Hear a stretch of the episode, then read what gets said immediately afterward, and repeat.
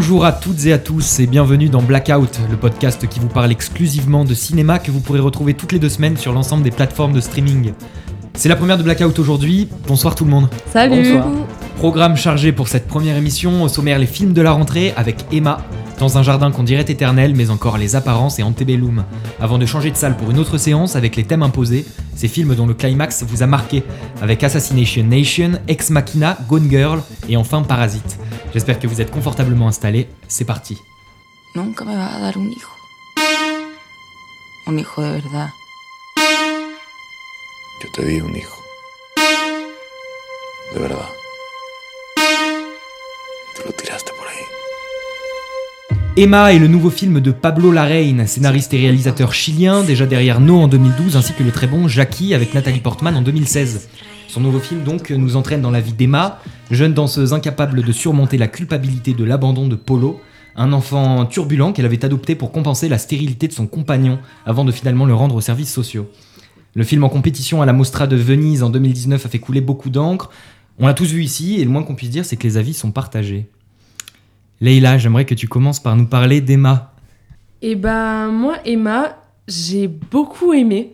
En fait, alors déjà, je vais quand même le dire, j'ai eu du mal à rentrer dans le, côté un peu euh, bordélique entre guillemets du truc, dans le sens où, euh, l'histoire part un peu dans tous les sens. euh, on, on se dit mais mais qu'est-ce qu'elle fait cette fille Elle part complètement en vrille et tout. Avec son avec son mec c'est la même chose. Dans le groupe de danse ça part dans tous les sens. Et en fait, une fois que j'ai un peu capté cette énergie-là, je suis rentrée dedans et, et je me suis vraiment laissée emporter et ça m'a fait un bien fou. L'actrice euh, que je trouve euh, que je trouve très très bonne, elle tient le film vraiment du début à la fin et euh, et ouais non elle a je sais pas elle a une elle a une présence je trouve physiquement et moi elle m'a tenue elle m'a tenue et j'ai adoré suivre l'histoire j'ai adoré suivre le parcours et ouais, non, j'ai eu envie de danser. J'étais dans, le, j'étais dans la salle, j'avais la musique, les lumières, les machins. J'avais envie de m'éclater dans, dans le truc, de vraiment rentrer dans l'énergie du film. Et pour le coup, non, ça m'a. J'ai passé un bon moment. Après, oui, il y a certains trucs que je trouve. euh, Enfin, je, je suis pas en train de dire. euh, Enfin, pour moi, c'est pas un, film qui est. euh, J'irais peut-être pas jusqu'à dire que c'est un très grand film ou un, un chef-d'œuvre ou vraiment un truc spectaculaire, mais ça m'a fait du bien. Je l'ai trouvé euh, assez. non, je l'ai trouvé assez juste dans ce qu'il proposait. Dans aussi ce, ce, côté de. un peu pétage de câble, le truc qui part dans tous les sens. Et, euh, et voilà, moi j'ai passé un bon moment. Il y a Valentin qui te regarde. euh, en se Valentin n'est pas euh, d'accord. Moi, je suis avec pas vraiment moi. du même avis. Bah, je pense que je vais parler du scénario au début. Bah, comme tu dis, on a du mal à rentrer dedans. Moi, en fait, le problème, c'est que je suis jamais vraiment rentré dedans. Là où je, où je lui trouvais vraiment des qualités à ce film, c'est au niveau de la photographie et de la musique, où c'est vraiment. ça part dans tous les sens, mais en même temps, il y a une, une grande cohérence dans ce domaine-là. Mais niveau scénario, ouais, j'ai pas accroché, quoi. Je comprenais à moitié. euh, j'ai trouvé qu'il y avait des moments de longueur. Comme dans Tenet. Là, une fois de plus, je suis pas d'accord. Mais bon, c'est un autre débat. Et euh, des fois, il y avait des scènes qui changeaient sur d'autres. Euh, Enfin, je comprenais pas où, où était la cohérence, la logique. Et je pense que c'est ça qui m'a fait un peu barrage. Là-dessus, je, re- je rebondis juste. En fait, je vois ce que tu veux dire, mais justement, en fait, moi, dès le début, j'ai accepté le fait que euh, il y avait des trucs qui n'avaient presque. Enfin, qui, qui, à un moment, on, peut, on, on peut se dire, mais putain, ça n'a aucun sens. Et en fait, j'ai accepté ce truc-là. Et du coup, je suis, je suis vraiment. J'ai eu l'impression de rentrer dans la tête de cette meuf qui pète un câble et qui fait n'importe quoi et qui part dans tous les sens et bah, tout. c'est- pour ça, ouais. Parce qu'on n'a pas, on n'a pas eu la même démarche, en fait. C'est ça. Moi, j'essayais de comprendre et toi, t'as accepté le fait. Ouais, c'est ça. J'ai plus essayé de recevoir et de, de, de rentrer dans Ouais. l'énergie, mais je peux comprendre. Mais je pense que, enfin, je trouve que c'est un film qui t'embarque quand même euh, pas mal. Mais euh, je vois ce que tu veux dire. Mais, bah, du coup, je, je- je rebondis après du, du coup sur Valentin. Moi, j'ai un avis qui est plus mitigé que, que lors du visionnage en salle. Et Valentin est en train de me regarder, il fait des, des hochements de tête en se demandant ce qui se passe parce que vraiment toute la séance, je me, je me balançais sur Bah, mon siège. T'as dit, que tu- dit que tu voulais partir. Oui, j'avais hein. j'avais envie de quitter la salle, c'est vrai. Et en fait, c'est un film, je pense. Alors attention, hein, je, je vais pas pré- je vais pas du tout défendre le film, mais je pense que c'est un film aussi qui se digère et que c'est pas vraiment un film à effet immédiat. Et c'est vrai que euh, moi, il m'a fait ressentir des choses le film que j'avais pas envie de ressentir sur le moment. Et, euh, et j'ai eu une réaction assez violente en fait quand j'étais en salle, c'est-à-dire que j'ai eu une, une sorte de, de- de rejet. Je me suis pas ennuyé devant le film, mais j'ai une sorte de, de mouvement de recul. fait un blocage. J'ai eu un blocage et j'ai eu un mouvement de recul. Je me suis dit, oulala, vis- vis-à-vis de, de tout ce qui est montré dans le film. C'est-à-dire, il y a une sorte de. Il y, a un, il, y a un, il y a un désespoir total pour moi dans ce film, qui est un désespoir euh, amoureux, dans le couple idéologique, philosophique, il y a un désespoir total. Il y a, il y a, il y a une vraie noirceur, ça, il y a un côté sombre, il n'y a, il y a, il y a pas d'humour, il y a un ton qui est très solennel, qui est très sérieux, qui est adopté. Il n'y a, y a, il y a, il y a pas de douceur, il y a jamais de. Pour, pour moi, il y a quelque chose qui est. Il n'y a, il y a pas de douceur dans ce film. Même, même dans les scènes de sexe, il y a quelque chose de, de, de brutal, d'animal, même, même dans les corps. C'est un film qui parle de la danse et il y a quelque chose qui est très animal dans la manière dont c'est filmé. Il y a, il y a quelque chose. Je pense pas que je sois aussi catégorique que toi, parce que toi, j'avais vraiment l'impression que tu avais une sorte de mur devant toi, tu pouvais pas franchir, quoi. Par rapport à ce que tu dis, le côté très animal, le côté très euh, brut, en fait, du truc, moi, moi j'ai beaucoup aimé ça, parce que justement, je me suis dit, ok, on nous fout tout sur la gueule, et on n'a pas le choix, en fait. C'est soit on le prend, soit on le prend pas. Mais je suis d'accord. Et en le prenant, moi, je suis vraiment rentrée dedans. Et en fait, j'ai vraiment senti la force euh, de la danse dans le film, la force euh, de, des sentiments qui, qui se heurtent tout le temps. C'est vraiment que des trucs hyper violents qui se, qui se renvoient. En fait, c'est comme un, match de ping-pong, mais euh, à base de claques, je trouve. Et, euh, et j'ai vraiment reçu, re- reçu toute cette force-là, toute cette puissance. Et ce truc très brutal euh, que tu dis, mais, mais que du coup, je trouve euh, bouscule un peu. Et en fait, moi, il m'a un peu bousculé, mais, mais, mais moi, j'ai accepté ça. En Mais- fait, je mais- pense que c'est mais ça je, la question. Je pense que c'est ça la question et je pense que c'est ça un peu aussi la, la- la clé du truc, c'est-à-dire qu'il y a un moment où t'acceptes le film ou tu l'acceptes pas. Et moi, Ouais. sur le moment, je- comme je te dis, j'ai eu un mouvement de recul, j'ai eu un mouvement de rejet, ce qui fait que j'ai pas voulu aller là-dedans, j'ai pas en- eu envie d'aller dans cette noirceur.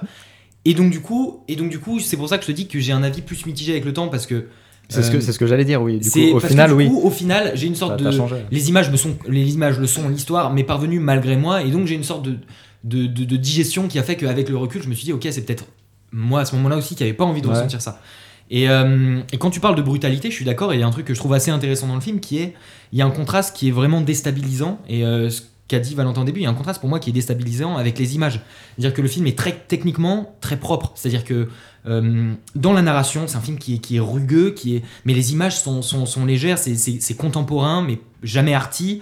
Il y a, il y a des travelling qui sont très maîtrisés, c'est fluide. Euh, la, la photographie est magnifique, la scène d'ouverture est, est superbe. Enfin, on était, je pense, la scène d'ouverture, on sait, Oui. personne savait Je ce qu'on allait voir. Mm. Et la scène d'ouverture avec ce, ce- enfin, les images sont très belles. Il y a, la y a couleur une musique, très euh, très. euh, une musique qui, est- qui est prenante, forte, qui, voilà. Et et il y a un truc qui, que je trouve déstabilisant en fait, parce que il y, a- il y a ce côté où techniquement c'est très propre et où dans la narration en fait c'est complètement c'est c'est- c'est- c'est bordélique. Et moi c'est ça qui m'a dérangé dans le film aussi, en essayant d'être un peu Mm. plus objectif et sans parler trop de mon ressenti, dire que j'ai l'impression que le chaos qu'il essaye d'instaurer dans le film a un moment échappé aux mains du réalisateur. C'est-à-dire que il a voulu mettre en scène une sorte de chaos, c'est-à-dire des, des personnages qui sont en, en, en opposition contre tout. Et, euh, et je pense que c'est vraiment ça le film, c'est des personnages qui sont en opposition contre tout. Ce qu'on se demandait par rapport au feu, par rapport à la pyromanie, c'est juste des personnages qui expriment un désaccord avec un système, qui expriment un, mal-être. Et, hum, et je trouve que ce chaos qu'il essaye de mettre en place, au bout d'un moment, lui échappe des mains. C'est-à-dire que moi, j'ai vraiment euh, haï les personnages. J'ai détesté les personnages et j'ai pas aimé les haïr. C'est-à-dire que j'ai pas aimé euh, ce personnage principal, j'ai pas aimé ce- cet entourage qu'elle a. C'est-à-dire que il y a un concept de, sororité dans le film, mais c'est une sororité qui est dangereuse, qui est repoussante, qui est malfaisante, qui est toxique. C'est des héros qui sont pour moi très négatifs. Moi, je finis là-dessus, après je laisse euh, parler euh, Camille. Moi, sur ça, sur ce côté, ouais, ce groupe de filles qui, qui, qui pètent un câble, qui se, qui se rebellent et qui mettent le feu euh, à des trucs, j'ai. Joli résumé. Moi, j'ai. Je sais pas, j'ai. Ça m'a plu de voir, euh, de voir ce, ce côté révolutionnaire euh, aussi, euh, aussi violent. C'est un, un film de, c'est un film de révolte. Je pense Ouais, que c'est un ça, film de ouais, révolte et ouais. qu'il faut pas vraiment aller chercher plus loin. Et la révolte, là, dans le film, il l'a fait passer par la danse. Au lieu de se faire taper, mhm. au lieu d'avoir des gens qui se tapent dessus, c'est des gens qui dansent Mais- dans la rue, qui vont danser. Mais ce qui, ce, qui, ouais, ce qui est intéressant, je trouve, c'est que c'est une grande révolte, mais qui part d'une erreur qu'elle a faite elle, tu vois. bien sûr. Donc c'est pour ça que j'ai ça pas aimé les personnages. Ça part d'une profonde culpabilité. Et, euh, et, et mo- moi, j'ai beaucoup aimé ça. Après, sur le coup, au niveau de cette histoire-là de, avec, euh, avec l'enfant, elle est, elle, est, elle est détestable. Les deux sont détestables. Tu te dis, mais en fait, euh, il faut prendre des décisions, il faut assumer et avoir des responsabilités. C'est chose qu'ils n'ont pas forcément dans le, dans, dans le film. Je pense qu'on va laisser parler Ouais, Camille. Camille, t'as pas, a pas, pas parlé encore sur le film. Euh, et ben écoutez, moi je suis un peu euh, au milieu. Euh, c'est pas un film que j'ai aimé ou, euh, ou détesté, mais je l'ai trouvé juste hyper intéressant. Et euh, c'est peut-être parce que justement, je suis pas, je me suis pas ennuyée un seul moment. et en même temps, je suis pas rentrée dedans au point d'être touchée négativement ou positivement par, euh, par ce qui se disait et ce, qui, ce, que, ce que je voyais.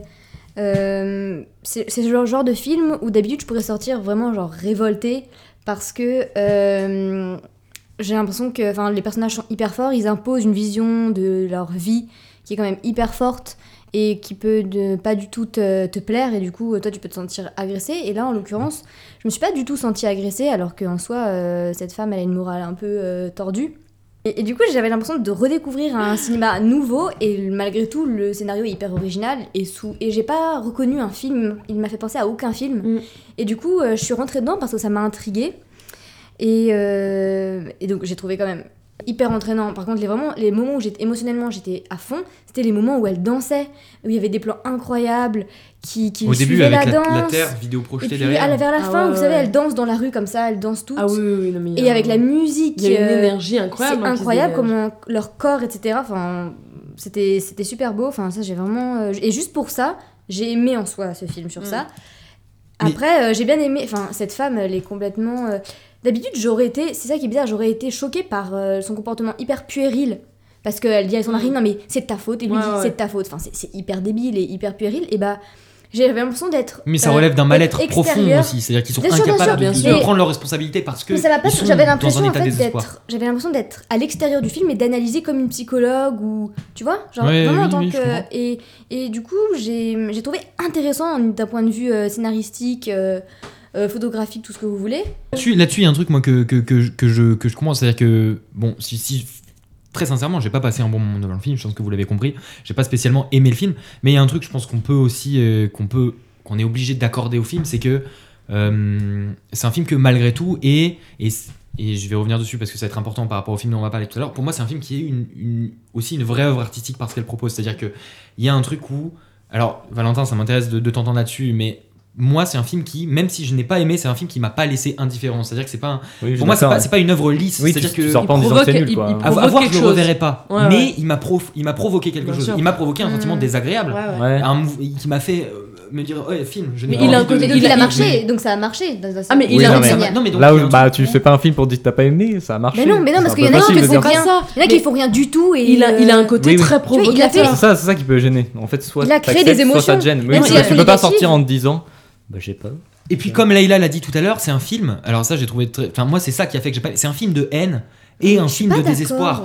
Moi, pour moi, c'est un film qui a la rage. C'est un film qui a la Ouais. rage, mais Ah pas la ouais. rage comme Assassination Nation dont on va parler Oui. tout à l'heure, par exemple. C'est un film qui a, qui a la rage. euh, qui, qui, qui, qui a- En fait, c'est des gens qui explosent de l'intérieur. Qui explosent de l'intérieur. Mais qui explose de manière où voilà, qui explose de désespoir, de mal-être et qui essaye de le voilà, elles, elles, dan- Ouais, elles vont danser mais- dans la rue, elles vont euh, pas, Oui, il y a un- beaucoup d'amour aussi. Enfin, moi, j'ai vu c'est cette bande de potes. euh, leur relation est certes extrêmement ambiguë. Il n'y a pas de mec, d'accord, dans, ce groupe de filles. Et ben, elles sont, elles sont très proches et malgré tout, elles sont toujours là les unes pour les autres. Bien sûr. Et j'ai trouvé que du coup, euh, il y avait une for- il y avait quand même énormément d'amour entre elles. Ouais, non, et, moi, j'ai- et tu disais qu'il n'y avait pas de douceur. C'est peut-être toxique, c'est peut-être toxique. Toujours est-il qu'elles sont sincères dans leur amitié. Je suis pas d'accord. Je suis pas d'accord. Pour moi, il y a y, une emprise de pouvoir entre elles. Et pour moi, il y a quelque chose Bah, qui est. Il y a une emprise de pouvoir partout, mais entre elles, elles ont aucun intérêt à être amies ou quoi. hein. Je, suis je d'accord suis pas avec d'accord. toi. Moi, il n'y a pas d'accord. d'amour pour moi dans, d'accord ce Et, euh, et je trouve qu'il y a de la douceur quand même à des moments où il y a une, il y a une certaine douceur. Ok, il y a des scènes qui sont de sexe qui, sont, qui peuvent être un peu euh, violentes et trouver, mais il y a, y aussi, il y a aussi de l'amour. Il y a aussi de l'amour. Je suis pas d'accord. Ouais. Euh, Il y a, même si, euh, enfin, elle est complètement. Il y a, y de l'amour partout quand même. Et même si c'est de l'amour toxique ou, ou pervers ou quoi, il y a un fond de, elle veut, elle veut Bah, être tout ce qu'elle aimée. fait, c'est un amour de base. Elle veut être aimée, et d'ailleurs, Ça veut pas elle- dire que c'est pas toxique. Non mais elles sont conscientes, elles sont dans- dans conscientes, le elles sens- savent ce qu'elles font. Dans le sens où il y en a, c'est pas, je trouve pas qu'il y a Oui, c'est un choix, mais c'est un choix toxique pour moi. Mais, en- Mais mais non, en quoi, en ce serait toxique? Elles, elles sont dans leur délire, elles sont dans, le- elles ont leur façon de voir les choses, mais elles sont complètement accordées. Et l'amour qu'elles se donnent, la relation qu'elles ont, il y en Elle a pas une qui à un moment tu te dis putain elle elle est pas bien dans le truc. Ouais. Moi je trouve il y en a à aucun moment je me suis dit en fait ça c'est malsain. J'ai pas trouvé. En que fait, moi, j'ai eu l'impression que le personnage principal se faisait manipuler, clairement, par les, les Ah meufs ouais dans le groupe. Ah ouais, J'ai eu l'impression qu'elle se faisait manipuler, qu'on qu'on la, qu'on la pourquoi Je suis pourquoi- pas d'accord. En fait, je pense justement. euh, elles sont toutes très particulières et c'est là-dedans qu'elles se retrouvent. Ouais. Donc il n'y en, a Ouais. pas une- il y en a pas une qui manipule l'autre. Ouais. Il y a pas, il y a pas du tout de truc de jalousie. jalousie, ouais. Elles se, elles se soutiennent tellement. C'est-à-dire qu'au moment où elle pète un câble et qu'elle dit moi je me barre et toi va te faire foutre, les autres elles sont derrière elle. Et c'est pour ça qu'après elles se retrouvent à être toutes ensemble, je sais plus combien elles sont, genre 6, 7, un truc comme ça. Mm. Euh, elles se retrouvent à être toutes ensemble, à brûler des trucs ou à juste danser sur un toit. Et elles sont, euh, elles sont, elles sont ensemble quoi. Et il y a ce truc qui, qui reste du début à la fin. Donc oui, elles sont dans leur, euh, dans leur foutoir euh, complet, mais elles sont ensemble dedans. Mais du coup, moi, son évolution est, est faite de manière si succincte. C'est-à-dire qu'il y, a des- des- il y a des plans où ils sont là, ils s'embrassent, et puis le, le plan d'après, euh, elle prend ses bagages, elle se casse. Non, va- non, j'exagère, c'est pas vraiment comme ça, mais c'est-à-dire qu'il y a des coupes qui sont très étranges dans le film, qui me font que. Il y a des impressions qui sont des, des prises de décision soudaines, qui sont trop soudaines pour être vraiment pensées, et réfléchies et digérées, et donc qu'il y a Anguille sous roche, et donc qu'elle se fait manipuler quelque Bah, part. Moi je pense qu'il y a juste une énorme impulsivité. Hein. Mm, mm. Oui, mais sauf, possible. sauf que c'est possible ça fait un peu comme si le le réalisateur était sur le Non mais du de tournage, puis d'un coup il je dit veux dire. Attends, j'ai une idée, euh, je vais faire ça. En fait, il y a des trucs, des fois, on a l'impression que c'est pas contrôlé. Bah, de- oui, ça, c'est que- juste c'est par ça là que que je je pense- pense chaos tu parles qui d'un lui peu- échappe. tu parles je vois pas d'impulsivité. pourquoi, parler de je vois pourquoi ce Peut-être que, serait pas peut-être que, contrôlé. oui, non, mais Le, peut-être le que mec c'est peut très bien dire je veux écrire un film dont euh, la meuf, le Oui, je dis pas le contraire, oui, mais la- la manière- fait n'importe quoi. La, man- manière dont c'est mis en scène, t'as l'impression qu'il y a certaines choses qui sont pas prévues en fait. Je pense qu'on vous encourage à aller voir Emma, qui que vous soyez, parce que je pense que c'est un film que, que vous l'aimiez ou que vous le détestez, c'est un film qui va vous provoquer des choses. C'est un film qui, va, qui ne peut pas vous laisser totalement en dehors. C'est un film Mm. que vous allez détester, que vous allez aimer, dans lequel vous allez être plongé, qui va vous provoquer des émotions, qu'elles soient positives ou négatives. Sachant qu'il est toujours en salle, et donc ce, ce genre de film, c'est toujours mieux de les découvrir. Ouais. En Ah oui, salle, oui, il y, en a salle. une- il y a une atmosphère et une ambiance euh, qui est géniale. Et on va passer maintenant à un autre film qui s'appelle Dans un jardin qu'on dirait éternel. Bande annonce. 冬は身の切れるような寒さをここからが本当の始まりなのかも Dans un jardin qu'on dirait éternel, Domori Tatsushi est sorti au Japon en 2018 et débarque tout juste en France. Camille est seule à l'avoir vu ici. Camille, parle-nous de Dans un jardin qu'on dirait éternel. Dans un jardin qu'on dirait éternel, c'est un drame japonais qui est inspiré du livre de Noriko Morishita du nom de La cérémonie du thé ou comment j'ai appris à vivre le moment présent. Donc rien que dans le titre du livre et pas du film, euh, on voit que ça parle de- du moment présent, donc de peut-être de la recherche intérieure. C'est important de dire que c'est le dernier, dernier film dans lequel a joué Kirin Kiki, une célèbre icône euh, du cinéma japonais, qui a notamment joué dans Les Délices de Tokyo et Une affaire de famille, euh, qui étaient des films assez remarquables. Donc avant de résumer et analyser le film, euh, je précise juste que je vais un peu spoiler, donc ceux qui veulent, qui savent déjà de quoi ça parle et qui veulent absolument aller le voir, n'écoutez pas et allez le voir. Euh, donc en fait, pour le synopsis, l'histoire en fait, c'est une jeune fille qui s'appelle Noriko, qui fait encore ses études et qui, a envie de travailler dans l'édition, mais elle n'est pas vraiment sûre. Donc la mère de Noriko propose à, donc à sa fille et à Michiko, sa cousine, euh, d'aller à un cours d'initiation euh, de l'art du, thé. euh, chez, une, chez une professeure pas très loin. Donc elle rencontre Madame Takeda, leur professeur euh, d'art du thé qui pratique cet art depuis extrêmement longtemps. Et donc en fait, elles se rendent compte que c'est un art pas du tout aussi facile que ce qu'on pense. Euh, du moment où elles rentrent dans la, dans, la, dans la salle, au moment où elles sortent, il y a des gestes extrêmement précis. Et du coup, c'est, ça va être euh, au-delà en fait d'un film sur euh, l'art du thé, ça va être un, film réellement sur une philosophie de vie, parce que tout au long du film, on va voir évoluer cette, cette Noriko qui va suivre la cérémonie du thé toute sa vie. Au début, les 30 premières minutes, je vais pas vous le cacher, je me suis vraiment ennuyée. Je savais pas du tout où allait le film. Je savais pas, euh, je savais pas où ça allait. Je savais pas qu'est-ce que ça racontait. On, on allait au cours, euh, on suivait Noriko dans ses cours, mais en même temps, on suivait pas les cours du début à la fin. Donc, on savait, c'était pas l'action n'était pas précisée sur quelque chose. Ouais, j'étais, perdue. Et au bout de 30 minutes, et ben petit à petit, on a commencé à rentrer un peu plus précisément dans la vie de Noriko. Donc à savoir, on s'est rapproché un peu plus de sa famille, savoir euh, qui elle était vraiment, qui elle aimait, ce qu'elle voulait. Et, et c'est là que je me suis rendu compte qu'en fait, justement, les 30 premiers mi- premières minutes d'ennui nous, étaient là pour nous apprendre, au même titre que Noriko, à être patient, euh, nous dans le film, et elle dans l'art du thé. Et du coup, c'est un, un film qui est quand même euh, presque une méditation en fait. Mm. Je l'ai vécu vraiment comme une, presque une méditation extrêmement apaisant. Et en même temps, c'est pas juste un film sur l'art du thé, c'est-à-dire qu'il y a une critique un peu de, la situation de la femme en général dans la société. Parce, que, par exemple, la cousine de Noriko, Michiko, Euh, c'est une femme c'est une jeune fille qui est extrêmement déterminée. Elle, sait ce qu'elle veut faire. Elle veut travailler dans l'import-export. Elle le sait. Elle réussit à, avoir un job. Elle monte les échelons. Elle travaille énormément. Et un jour, elle plaque tout pour un mariage arrangé, qui à l'époque, euh, ça se faisait encore. Que dans cette société-là, à une période, donc les années 90-2000, il y a encore des situations extrêmement différentes euh, pour les femmes. Ouais. Des femmes extrêmement libérées, et en même temps, des mariages arrangés, ça existe encore. Des femmes qui se retrouvent, bah, voilà, mères au foyer, et elles arrêtent leur travail. Donc voilà, c'est un film qui traite de quelques sujets comme ça. Et les femmes sont énormément présentes dans le film, c'est-à-dire que les, les principales pr- protagonistes sont des femmes. Il y a un seul homme qui est présent, qu'on voit, qui joue, etc., qu'on connaît un petit peu, c'est le père de Noriko, qui euh, l'aime énormément, c'est vraiment une famille unie. Et en fait, à un moment, bon, je vais spoiler, mais euh, un jour, elle, euh, notamment dans sa recherche du temps présent, elle va apprendre que son père est à l'hôpital et elle n'aura pas eu le temps de lui dire au revoir. Et c'est là, c'est un peu cliché, mais et là, elle appuie le fait, elle se dit, mais profitez Mm. pendant que vos proches sont là, pendant que ils sont en bonne santé et que vous les aimez, de leur dire que vous les aimez, de profiter de les voir. Et c'est hyper cliché, on entend tout le temps ça, et en même temps, c'est terriblement vrai. C'est terriblement vrai, et quand la personne n'est plus là, c'est juste, c'est fini. Et à un moment aussi, euh, à la fin du film, euh, elle va se marier avec un homme, et on la voit, donc elle dit qu'elle va se marier avec un homme, il y a un plan sur elle et lui, mais lui est de dos, c'est-à-dire on ne voit clairement rien de lui, et elle, on la voit heureuse. Et donc, on la voit qui sourit. Donc, à chaque fois, l'action est vraiment recentrée sur elle. Le moment de sa rupture, on parle pas du tout du gars. On parle de elle qui, à ce moment-là, est détruite. Elle pleure toutes les larmes de son corps. Elle tombe euh, dans, une, dans la gare, elle tombe par terre. Euh, pareil, quand elle se marie avec son mari, on n'en a rien à faire du mari. C'est elle, on la voit heureuse. Peu importe, c'est en fait vraiment ce qui se passe. Ce qui- est important, c'est pas de savoir qu'elle a rompu ou qu'elle est avec quelqu'un.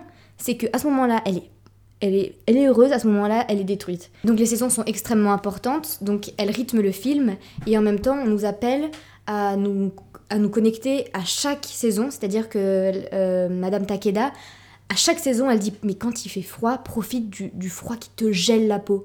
Quand il fait chaud, profite de la sueur, profite de la chaleur extrême. Chaque saison a ses avantages et profite à chaque fois énormément de tout ce qui arrive. Donc, euh, voilà, c'est un film qui est du coup extrêmement apaisant, euh, très contemplatif, où il y a des plans parfois très longs sur un grand paysage, juste la pluie qui tombe, ou parfois extrêmement resserrés euh, sur une feuille avec une goutte d'eau. Donc c'est un film qui plairait pas du tout aux impatients, mais qui serait extrêmement bon pour eux. Encore une fois, ça peut paraître cliché aujourd'hui de dire euh, oui, chaque jour est beau et unique, mais c'est vrai. Et quand tu sors de ce film, t'es positif Ouais. t'as envie de, de faire à fond ce que tu veux. Et en même temps, Mm. quand je suis sortie de cette salle, j'étais tellement apaisée que quand je suis sortie dans la rue, là, je me suis sentie tellement agressée par, Mm. par n'importe quel bruit. Euh, mais ça reste très beau. Après, c'est vrai que je conseille pas à tout le monde parce que je pense que ça peut ne pas plaire à, à plein de gens, mais ça, ferait, ça fait du bien. Ça fait quand même du bien euh, de prendre ce temps-là. Euh, vraiment, il y, a y un amour aussi de- des émotions. Et on n'a pas, il y a peu d'explications, mais juste euh, un plan rapproché pendant je sais pas combien de secondes qui paraissent très long sur un, un visage, on comprend. Il n'y a pas besoin d'explications pour l'émotion et c'est très beau. Edmond Libert, vous êtes une des figures incontestées de la communauté française installée ici, à Vienne. Quelle heure est-il? Oh là là, ça passe à une vitesse ces journées. Vous êtes connue comme l'épouse de l'illustre Henri Montlibert. Allez où ma diva C'est ça qui t'intéresse en fait? Le prestige, les apparences?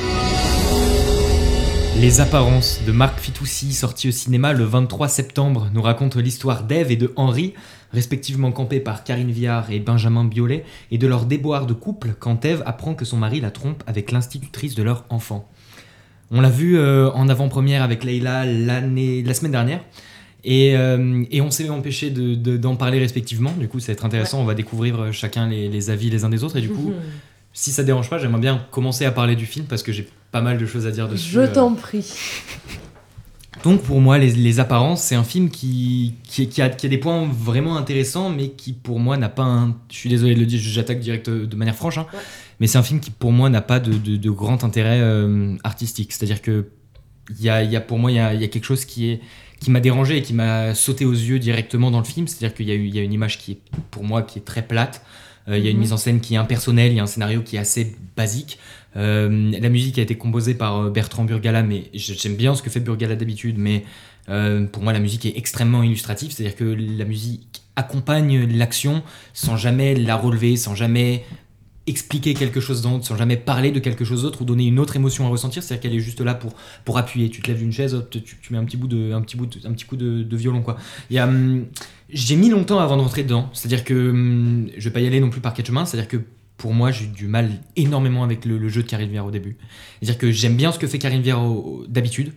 Euh, et je suis désolé, euh, j'adore Karine Viard, mais pour moi, le jeu de Karine Viard était too much. C'est-à-dire que je comprends la direction du réalisateur, à savoir que les apparences parlent justement d'un couple qui est dans, dans une haute société à Vienne, qui évolue dans cette haute société, et donc qui vit caché derrière un monde d'apparence, d'où le titre du film. Et, euh, et pour moi, tout ce que dit Karine Viard sonne faux. Mais pas. Pour moi, c'est pas. C'est, c'est, c'est pas, c'est pas elle qui joue le faux. Pour moi, son faux sonne faux. C'est-à-dire Mm. que le, le- le faux qu'elle joue sonne faux dans la, dans, en, en réalité. Ouais. Et, hum, et je pense que ça ne vient pas que de, de Karine Viard, parce que je pense qu'il y a un vrai problème dans le film d'écriture des dialogues. C'est-à-dire que pour moi, les dialogues sont assez mal écrits. Il y a des coups de oh là là et de sons et de, de choses qui sont décrites. Euh, un peu à l'image de, de, de ces voix off euh, d'un personnage qui est en train de marcher dans un champ et puis qui rentre dans une maison et puis qui fait euh, je passe la porte. Tu vois, pour moi, il y a un truc qui est tout le temps analyser ce qui est en train de se passer, décrire ce qui est en train de se, faire, se passer. Comme si on était trop bête pour le comprendre ou pour le voir. C'est-à-dire que le, le réalisateur nous montre quelque chose, il appuie ce qui est en train de se montrer avec de la musique et en plus il nous met des dialogues qui, qui expliquent tout le temps ce qui est en train de se passer. Mm. Et hum, voilà, pour moi, bon, il y a, il- j'ai eu du mal avec Karine Viard, au bout d'un moment je m'y suis fait, mais j'ai eu beaucoup de mal avec elle dans le film. Euh, Benjamin Biolay est plutôt bon. Mais pour moi, il y a, voilà, il y a, y a un vrai souci d'écriture de dialogue, il y a un vrai souci de mise en scène. Donc par exemple, euh, quand je disais la, mise en scène impersonnelle, et c'est même plus que ça, c'est-à-dire que par exemple, cette scène finale, donc le film se veut être un peu un thriller, et il y a cette scène, euh, un peu dans, le climax du film, où il y a une sorte de course-poursuite en voiture entre euh, Benjamin Biolay et sa femme, et, et le, le plus ou moins amant de sa femme, parce que sa femme décide de le, de le tromper, voilà, pour, pour, pour, le, pour, pour se venger de lui. Bah, le trompe pas vraiment. Elle le trompe pas vraiment et, et c'est filmé de manière mais totalement plate, c'est-à-dire que intérieur voiture à travers le pare-brise, extérieur voiture, caméra posée sur le capot. Et toute la scène qui dure 4 minutes, c'est intérieur voiture, donc t'as la musique derrière, intérieur voiture depuis le pare-brise, la voiture qui roule, extérieur voiture, la voiture qui roule. Intérieur, et, et pour moi ça c'est c'est totalement vide, c'est totalement lisse, ça raconte rien. Et hum, et il y a une anecdote voilà, qui est intéressante, c'est-à-dire qu'on l'a vu en avant-première, il y a eu une discussion avec le réalisateur Marc Fitoussi à la fin, qui nous explique que le film a été adapté d'un livre qu'il n'aime pas beaucoup, et, et que dans le livre, le personnage avec qui trompe, avec qui sa femme trompe son mari, voilà, euh, pour, pour se venger de lui, euh, est un psychopathe, un tueur en série. Et lui, il a décidé, pour minimiser la chose et pour que ce soit plus réaliste, d'en faire juste une sorte d'agresseur un sexuel, mais on euh. sait pas vraiment. Et, et j'ai trouvé ça extrêmement dommage. C'est-à-dire que pour moi, son film est plat, son film est lisse, et d'avoir justement un personnage qui, qui dissonne un peu avec tout ça, qui aurait été un personnage un peu plus fou, qui aurait amené vraiment une vraie tension, euh, et ben il l'a effacé. Et, et pour moi, ça c'est un vrai problème parce que ça manque de risque, ça manque de folie, tout est trop sage, voilà, tout est trop gentil. Euh, voilà, j'aurais aimé voir le même film avec un psychopathe derrière, qu'il y ait de la tension, de la montée. La photo est propre, le décor est propre, mais tout est lissé, tout est sage. Donc euh, ça sert à la fois, à la fois ça sert le propos des apparences dont traite le film, mais à la fois le film tombe dans ce qu'il veut dénoncer. C'est-à-dire que le film est un film d'apparence qui veut dénoncer les apparences. Et, hum, et pour moi, c'est un peu le même problème que par exemple The Neon Demon de, de Refn, qui est un film qui dénonce euh, la mode et qui, en- et qui la suresthétise et qui en fait un film sur la, un film à la mode sur la mode d'une certaine manière. J'ai beaucoup d'autres choses à dire, mais Leïla, je vais peut-être te laisser rebondir aussi dessus. euh. Alors il y a des choses euh, sur lesquelles je suis complètement d'accord et d'autres non, mais c'est ça qui est intéressant.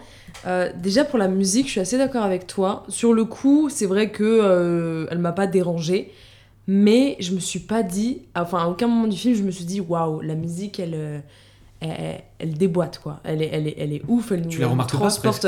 C'est ça. En fait, c'est c'est un peu ce que tu dis qu'elle, elle, t'avais t'avais dit quoi? T'as dit elle Elle accompagne. accompagne euh, sans jamais donner plus. Ouais, c'est je, ça. Me, je me permets de, de souligner ce que vous êtes en train de dire.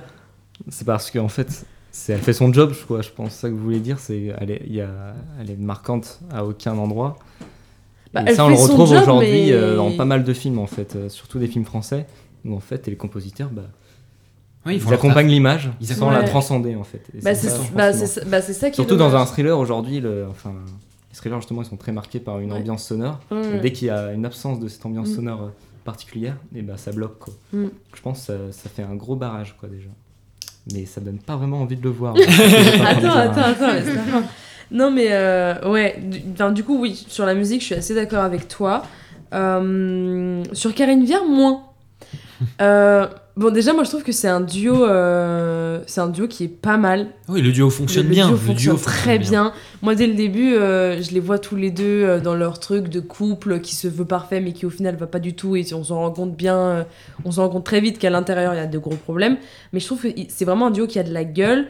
Et, et, dans le, et, et non, et j'ai bien aimé leur jeu, j'ai bien aimé le, le jeu de Karine Viard. Ça, enfin, en tout cas, j'ai pas, euh, j'ai pas ressenti ce truc que toi tu as, que toi tu as ressenti. Moi, j'y croyais pas euh, en fait. J'y croyais pas. Je ouais. voyais, j'étais en mode. Bah moi, bah moi, j'y, moi j'y croyais bien. En fait, moi, moi, je suis vraiment, euh, j'ai vraiment détesté les personnages dès le début. Ce qui se veut aussi du contexte, parce que le contexte, euh, du coup, de, d'être à Vienne, d'être dans ce truc vraiment hyper, hyper riche, tout ça, tout hyper ça, bourgeois. hyper bourgeois, avec leur, aussi leur, euh, Leur pardon, réception. leur, euh, leur réception, mais leur, euh, leur entourage. Avec tout ça, et c'est vraiment des, des gens exécrables en fait. Genre, tout, parce que tout ce qu'ils disent, toutes leurs réflexions, tout ce qu'ils font, tu te dis, mais. mais, mais ah, c'est vraiment tout le côté euh, insupportable. Moi, euh, moi, ça m'a fait ça, mais avec Emma, et moins avec les apparences. D'accord, ok. Bah, bah, moi, ça m'a fait ça. Genre, je, je me suis vraiment. Enfin, dès le début, j'étais en mode putain, mais c'est pas possible, ils disent ça. Enfin, c'est vraiment. euh, je sais pas, c'est limite un peu tous les. Entre guillemets, tous les clichés euh, de euh, la bourgeoisie in- insupportable qu'on essaie de dénoncer tout le temps, plus ou moins, dans, dans des films ou dans des trucs comme ça. Et, et en fait, non, je, je trouve que ça a bien marché, ça. Et, euh, et moi j'aimais bien parce que dès le début on voit que c'est une femme qui essaie vraiment de, maintenir la face mais que elle-même au fond elle sent que ça va pas du tout, qu'elle perd complètement pied. Et, elle a eu beaucoup euh, de ruptures de, de- au niveau de son visage, tu sais, de, de tout va bien, grand sourire et puis d'un coup le voile tombe et en fait moi j'ai vu le voile tomber plein de fois et c'est ça que j'aime beaucoup, c'est de voir qu'en fait euh, il y a vraiment un, un, un énorme masque de euh, on a de l'argent, on va bien, nanana, et, et en fait, il, il tient pas du tout la route parce qu'on on, on le voit tomber le masque. Et, euh, et c'est ça que j'ai beaucoup aimé là-dedans. comprends. Je comprends, mais j'ai pas, pas vraiment. En fait, tu, tu vois, c'est intéressant ce que tu dis parce que ce tombé de masque, le réalisateur en a parlé, c'était un peu sa volonté de, Ouais. bah, de parler, il certes sur les apparences, sous couvert de thriller. Oui. Mais, mais pour moi, il y a un truc qui, qui marche pas dans le film, c'est-à-dire que elle tombe le masque, Mhm. sauf que le réalisateur, après, donc Karine Viard joue le masque, joue le tombé de masque, et le réalisateur va aller s'empresser derrière, comme s'il ne faisait pas confiance à ses acteurs, comme s'il ne faisait pas confiance en maison- à sa Mhm. mise en scène. Il, et ben, il, fait, il, il- il s'empresse de rajouter un dialogue qui va t'expliquer tout ça. C'est-à-dire qu'il va t'expliquer le, le tombé de masque. Et voilà. Moi, par exemple, il y a un truc, j'ai un exemple très précis là-dessus. La morale du film, c'est-à-dire que. Mais la morale du film est dans le titre. C'est-à-dire que la morale du film, c'est. Elle vit dans des apparences Mm. et elle ne devrait pas se laisser manger par ses apparences. Mm. Et ça, quand il y a son. Enfin, voilà. Quand, quand le couple éclate, quand elle a vécu toutes ses aventures, Ouais. on comprend, on comprend que la morale du film, parce que c'est tout le sujet du film, que la morale du film, c'est les apparences et ma cocotte, tu l'as bien cherché à force de vivre sous un masque, etc. Ouais. Tu l'as bien cherché et là tu te prends tout sur la gueule et maintenant il va falloir que tu apprennes à vivre sans tout ça et te recentrer aussi sur toi-même. Mhm. Sauf que ça, ça, tout ça, on le comprend. Moi j'étais en mode ah finalement le film est pas est pas si con que ça c'est intéressant tout le tout le propos qui a été qui a été mis en place au-dessus- autour de là-dessus et là qu'est-ce qui se passe? Elle descend les escaliers de sa maison elle croise un autre personnage qui était dans le film et le personnage vient lui dire et oui maintenant tu te rends compte que tous tes amis te tournent le dos on a une scène avant qui se passe dans un salon de coiffure Ah, oui. elle rentre dans le salon de coiffure Oui, toutes ses amies lui tournent le dos et elle elle regarde comme ça et elle fait ok j'ai tout perdu Ouais. elle descend les escaliers, un personnage qui vient qui fait Ok ma cocotte, maintenant tu te rends compte, tes amis te tournent les dos, tu as tout perdu. Il va falloir que tu arrêtes de vivre dans ce monde d'apparence parce que tu vois tout ça, c'est pas fait pour toi et Mm. recentre-toi sur toi-même. Et elle lui dit mot à mot. Et là je me suis dit mais c'est pas possible, il me prend pour un con. Ouais, T'avais vraiment l'impression qu'on te tenait la main. Quoi. On me tenait la main. Je trouve que là-dessus, mais je, je- je- en fait, je sais pas quoi en penser. Parce que euh, j'étais pas trop d'accord avec toi, mais maintenant je suis en train de revoir mon, mon avis, mais je, je, je sais pas trop quoi en penser. Mais en fait, je trouve Mais qu'il y c'est cette une- finale, tu vois de quoi je parle. Je vois exactement de quoi tu parles et je suis d'accord avec toi là-dessus, mais moi ça m'a pas. En fait, ça m'a pas frappé. Mais maintenant que tu le dis, il y en avait pas besoin. Mais en fait, je pense que. Enfin, dans- de toute façon, dans tout le, tout le long du film, il y a une double superficiali- superficialité entre. Celle du réalisateur. Arrête Il y a la superficialité de l'histoire.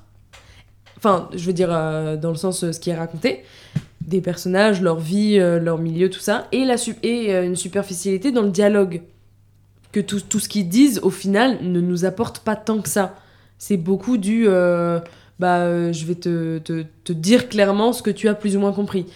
Mais en fait, bah, je trouve que malgré tout, ça se soutient. Et ça, c'est dérangeant. C'est-à-dire qu'il y a un, un réalisateur qui écrit un scénario Ouais. et qui se dit là, je sens que ma mise en scène, on va pas la comprendre. Là, je sens que mes acteurs, ce qu'ils doivent jouer, vont pas totalement réussir à le faire comprendre. Alors, je rajoute des dialogues pour l'expliquer. C'est triste. Moi, je trouve ça triste. Ouais. Ouais, je suis d'accord, je suis d'accord. Ouais. Contrairement à Tenet, c'est un autre débat. c'est un autre débat.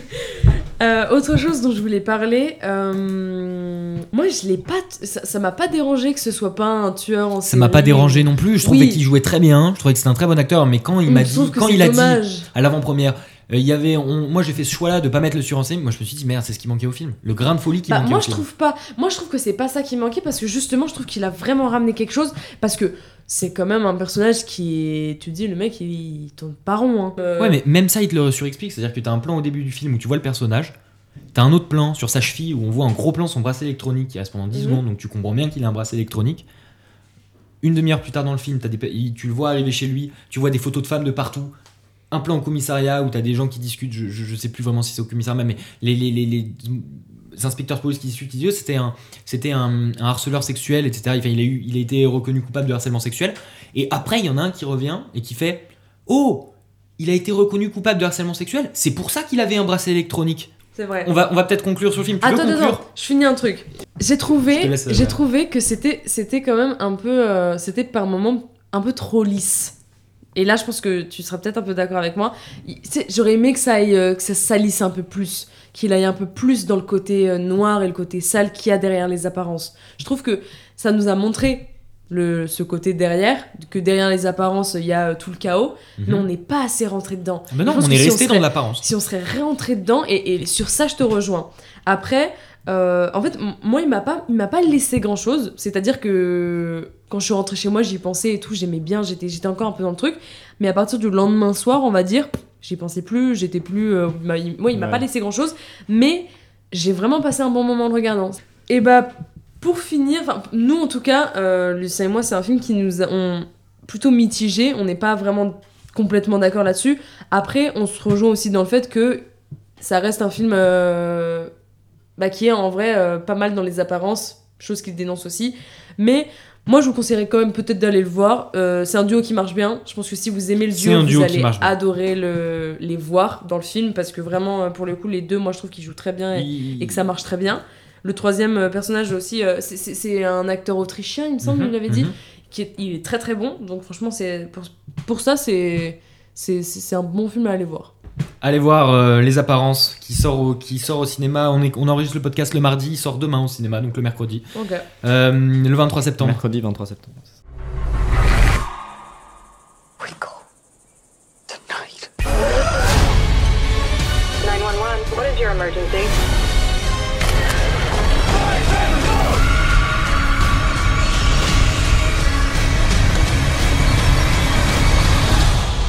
Dernier film d'actualité à présent avec le thriller horrifique Antebellum de Gérard Bush et Christopher Renz, principalement attendu parce qu'il était produit par Sean McKittrick, qui était producteur derrière les, deux derniers films de Jordan Peele, à savoir l'incroyable Get Out et Us.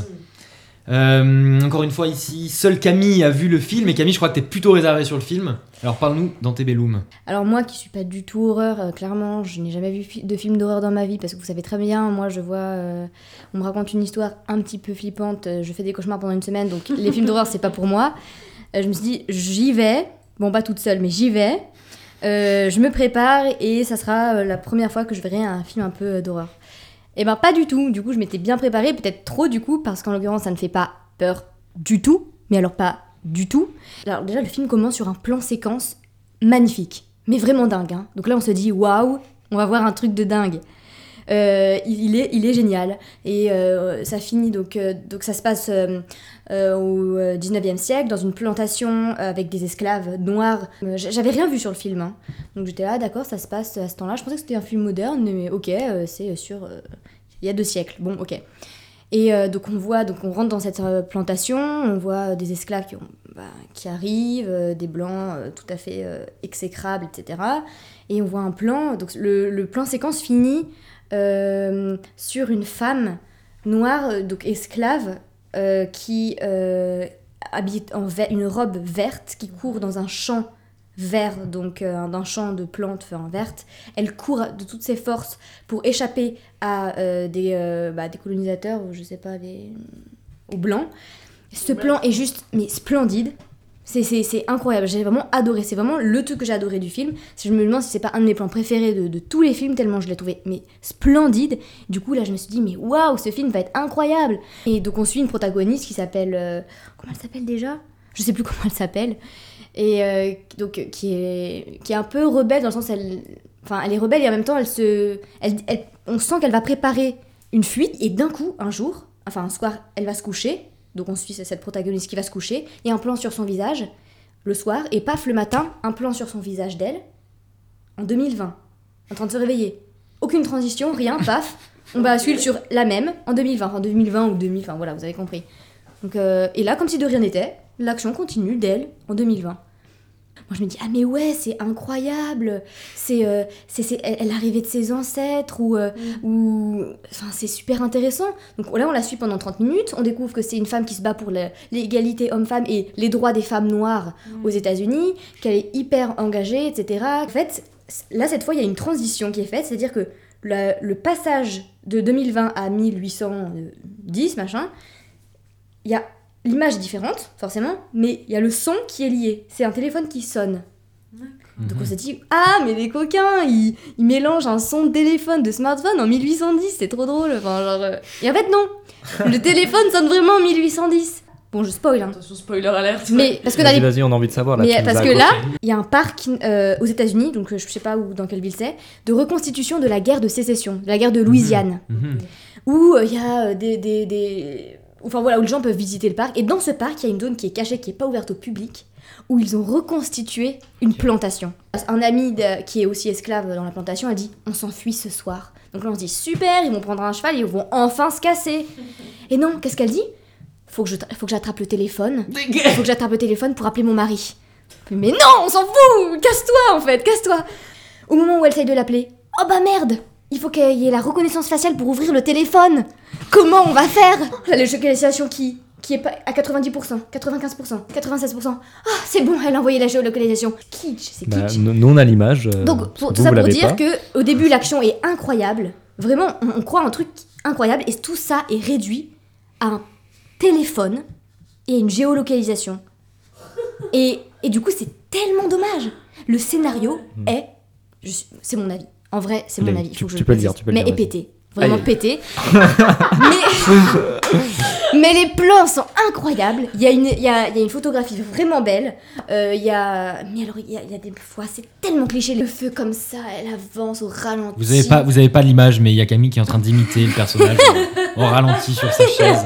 Bref, je le conseille pas pour le scénario qui est vraiment très décevant. Moi été déçue, mais pour les images, il y a quand même des plans magnifiques, mais je conseille pas d'aller le voir. Et voilà donc pour les films d'actualité. Chaque semaine, un chroniqueur ou un invité proposera un thème. Et pour y répondre, chacun d'entre nous choisira un film sur lequel nous débattrons. Le thème de la prochaine émission sera annoncé à la fin du podcast, mais pour le moment, c'est l'heure de ces films dont le climax nous a marqué.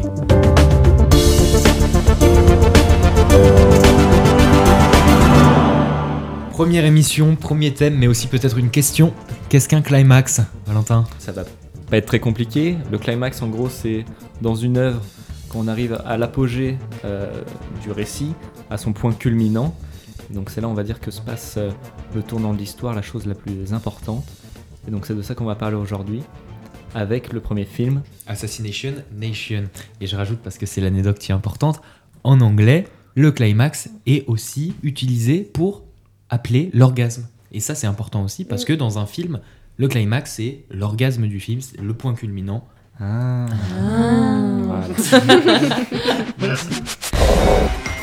On dirait que la moitié de Salem s'est fait pirater. Qui va regarder la photo d'une fille nue et immédiatement se dire Yo, faut que je tue cette pute. Beaucoup plus de gens que vous croyez.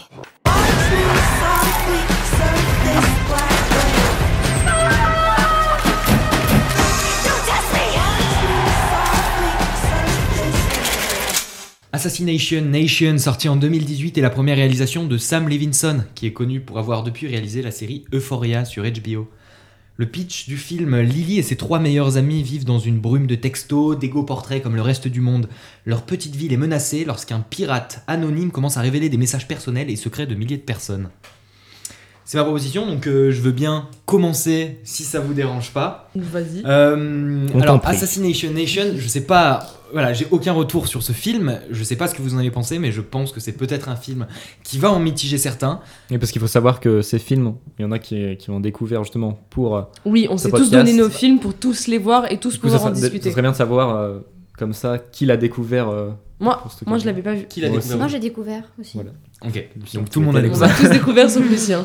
C'est parti. Donc euh, voilà, je, je sais, je pense même que Assassination Nation est un film qui va peut-être en diviser certains, en mitiger. Je préfère le dire, le dire tout de suite, c'est-à-dire que je ne considère pas Assassination Nation comme un chef-d'œuvre, mais pour moi, il y a beaucoup de choses qui en font un film ultra intéressant dans la mise en scène, dans l'histoire, dans le ton qui est adopté.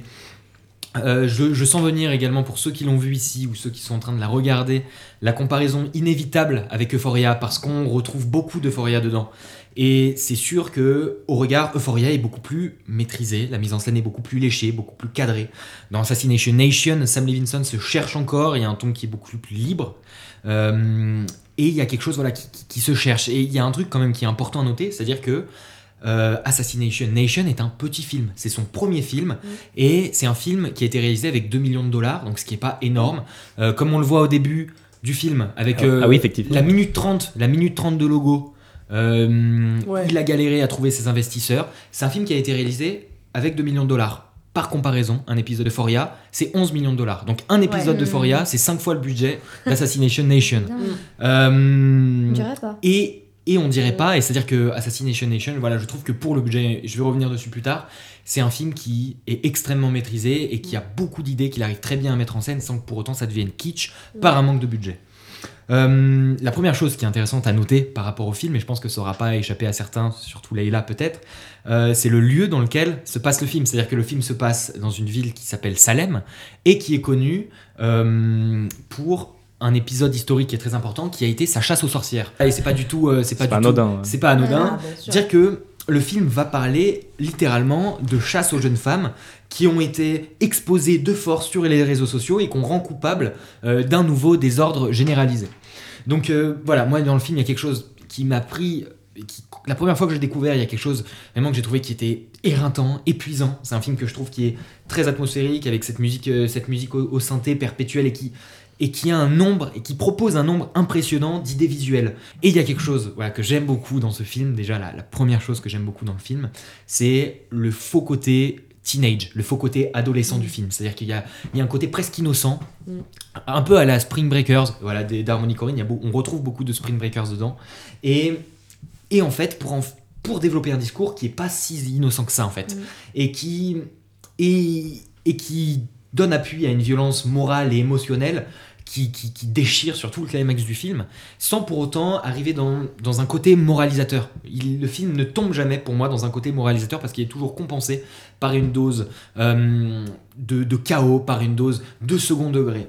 Et hum, le film ne fait que changer de genre, un peu comme Parasite, c'est-à-dire que le film glisse et switch tout le temps entre les genres. On commence par un teen movie, on arrive au home invasion, un peu comme dans Martyr ou Les Visiteurs de Kazan, pour finir sur le revenge.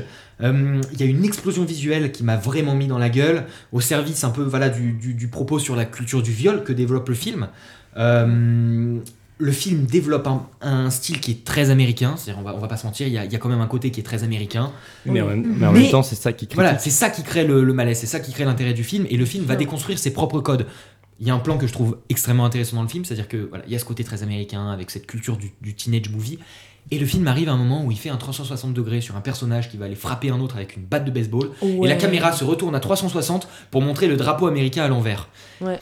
Et pour, voilà, pour, pour, pour finir sur le, site, sur le film, avant de, de recueillir votre, votre avis dessus, moi, il y a. Parce que quand même, le thème, c'est le climax, et moi, il y a un truc qui, qui m'a mis sur la gueule dans le climax du film que je trouve extrêmement intéressant avec le climax, c'est que pour moi, le climax, le climax est fantastique. Il y a un triple climax dans le film. Euh, le film développe une tout le long euh, développe une, une rage. Euh, Il y, a un- y y y a mal de ventre. Il y a quelque chose qui se fait ressentir. C'est un film de, de colère qui met en colère et qui emporte vers des terrains qui sont pas toujours agréables et qui ne s'arrêtent jamais. Et le triple climax du film commence dans une maison.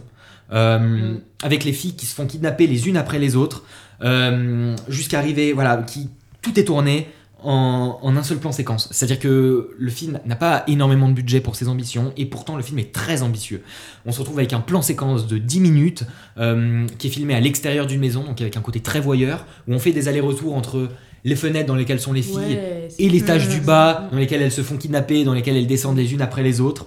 euh, pour ensuite exploser vers une fusillade qui est complètement dingue, c'est-à-dire qu'il y a des personnages qui meurent, on comprend pas ce que ça vient faire là, qui fait que du coup ça développe vraiment un climat d'insécurité. C'est-à-dire que moi, à ce moment-là dans le film, je me suis senti en insécurité et je ne pouvais pas prévoir comment ça allait tourner. C'est-à-dire que je, je voyais des personnages qui mouraient, je me dis mais attends c'est pas possible, ils vont pas faire ça. Et je me suis dit comment ça va finir? Tous les personnages peuvent mourir, tout est sur la, la, la- tout est voilà tout est sur la trappe et tout peut exploser à tout moment. Le réalisateur développe un second climax euh, qui est euh, ce climax pour moi où il y a cette scène de, de viol euh, dans la maison de, de, de Daddy, comme elle l'appelle, euh, où après elle se cache dans la salle de bain et où on arrive dans un côté qui est presque plus horrifique, où elle se cache dans la salle de bain, elle arrive avec, avec le cadavre, et puis lui il défonce la porte presque à, presque à la Shining, on Mm. s'attend presque à voir une hache Ouais. passer à travers la porte. Tout à fait, bah, je pense que c'est fait exprès. Et, euh, et, ouais, et, et pour finir par euh, où on revient un peu dans le teen movie, peut-être dans un côté un peu plus cliché, où elles vont prendre leur revanche et où il y a un moment qui est ultra jouissif. Je pense que là, tu disais un côté fantastique un peu. Ouais. C'est justement à ce deuxième climax là dans la salle de bain. Elle descend les escaliers et elle trouve Mm. par terre un tas d'armes. Tu te dis, ok. Et là, ça ici. part- et là, ça part dans un tu truc dis, jouissif. Tu, tu, tu sais ce qui va se passer. Tu sais ce qui va se passer et tu dis, coup, ok, c'est parti. Là, il y a le côté jouissif. Et là, et là, il y a le côté jouissif qui se dérobe, là, elle explose le, Pour le, le coup, flic devant ça, sa ça gêne pas la mise en scène. T'acceptes, tu fais ok, parce que en même temps, tu sais que t'as envie de le voir. euh, Bien sûr, évidemment.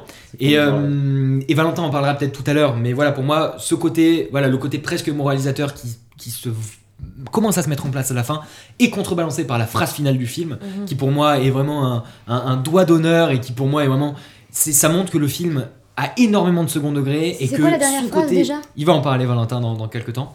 Mhm. Et euh, et je trouve ça extrêmement intéressant. C'est un film que je trouve visuellement dingue. Marcel Rêve, qui a bossé, qui est le chef op, euh, qui a bossé sur Euphoria, sur la Lune de Jupiter en 2017, euh, développe une sorte de truc qui est suresthétisé Mm. et qui reste à la fois ultra violent, ultra anxiogène, euh, ultra vulgaire. Et, et pour moi, c'était c'était jouissif. Voilà. J'aimerais du coup, j'aimerais beaucoup avoir vos avis là-dessus. Du coup, euh, je vais prendre la parole. Allez, Bah, je vais rejoindre ce que tu disais à la fin avec la photographie et les, notamment les écrans splittés au début. Je trouvais que c'était très bien, très bien fait parce qu'il y avait vraiment trois couleurs qui persistaient le blanc, euh, le bleu et le rouge qui nous rappellent le drapeau américain. Donc on sait dès le début à, à quoi on a affaire. Ça vraiment, j'ai trouvé c'était assez, bi- assez bien placé. Ensuite, euh, j'ai noté euh, la critique de la société, bien sûr, à la société américaine. Et en Et même de la temps, culture du viol qui règne. voilà, et en même temps, c'est ce qu'on va voir après, c'est que et toutes ces choses-là. c'est euh, donc euh, par rapport au thème, le, le film à climax, on va, re- on va voir que ça revient beaucoup de fois, notamment euh, avec Gone Girl, dont on parlera après. Et, du, et cette dernière réplique, qui pour moi, le film ne pouvait pas mieux finir. Parce qu'on a ce côté euh, réaliste de la chose, parce que quand, euh, quand on entend cette réplique qui est euh, qu'après qu'il y ait plein de gens qui se soient fait tuer, euh, en fait c'était un adolescent qui avait piraté Son euh, petit frère. son- le petit frère, euh, effectivement, de, Qui se retrouve euh, inter- de- au, au commissariat. au, ouais. au poste de police et euh, le film se termine avec euh, cette réplique euh, pourquoi il a fait ça en gros? Il répond pour les likes enfin Oui, il pensait oui. pas faire quelque chose de grave tu vois Ouais, ouais, bien sûr. et c'est ça aussi qui est intéressant c'est que dans cette dernière réplique on a du premier degré du second degré et ça va ça va bien se marier en fait Mm. avec tout l'esprit du le film il est que sur ça justement Parce qu'on a quand même un plan sur euh, Lily, le, le- le protagoniste du film, qui parle devant un drapeau américain, voilà, qui est contrebalancé par la dernière réplique du film. Qui, et moi, je trouve que du coup, tout le côté moralisateur est pris aussi sur un angle second degré. Et pour moi, le film, on peut le résumer à une seule phrase du film, qui est il y a ceux qui acceptent que la vie privée est un concept dépassé, et les vieux qui résistent car ils ne veulent pas l'accepter. Et pour moi, tout le film. Euh, c'est cette réplique-là. Et le, le petit qui, qui- qui veut ses likes, c'est ça. C'est-à-dire que les gens sont prêts à tout pour pour il y, y a une sorte il y a- c'est c'est là où est la critique aussi de, de- de cette société qui est malade de cette société voyeuriste Ouais. c'est à dire que lui voilà pour les likes il, est- il fait il est exploser prêt à sa tout, ville ouais, tout fait. pour résumer mon avis moi j'ai j'ai beaucoup aimé et à ma grande surprise en allant voir des critiques j'ai vu qu'il avait pas forcément plu du coup euh, c'est là que j'ai besoin de Mm. de vos avis, Leila et Camille. Est-ce que vous, vous avez aimé? Tu veux y aller ou- Ouais, et ben, euh, bah personnellement, j'ai, euh, j'ai, bah ouais, j'ai beaucoup aimé parce que c'est, enfin, il est construit sur plein de clichés, mais aussi des vérités, mais qui sont, qui sont dévoilées et renforcées et grossies, mais et donc c'est très cliché, très stéréotypé, et pourtant c'est tellement, enfin c'est tellement badass en même temps, et c'est tellement bien fait, c'est tellement bien réalisé qu'on rentre complètement là-dedans et euh, et que, que bah, on kiffe quoi. euh, Et, mais c'est un film qui est quand même hyper dense, qui est très, euh, il y a tellement de choses qui se disent, qui se passent, beaucoup de couleurs. Donc, euh, mais pourtant c'est malgré tout quand même compréhensible dans le sens où il n'y a pas des milliards d'informations compliquées.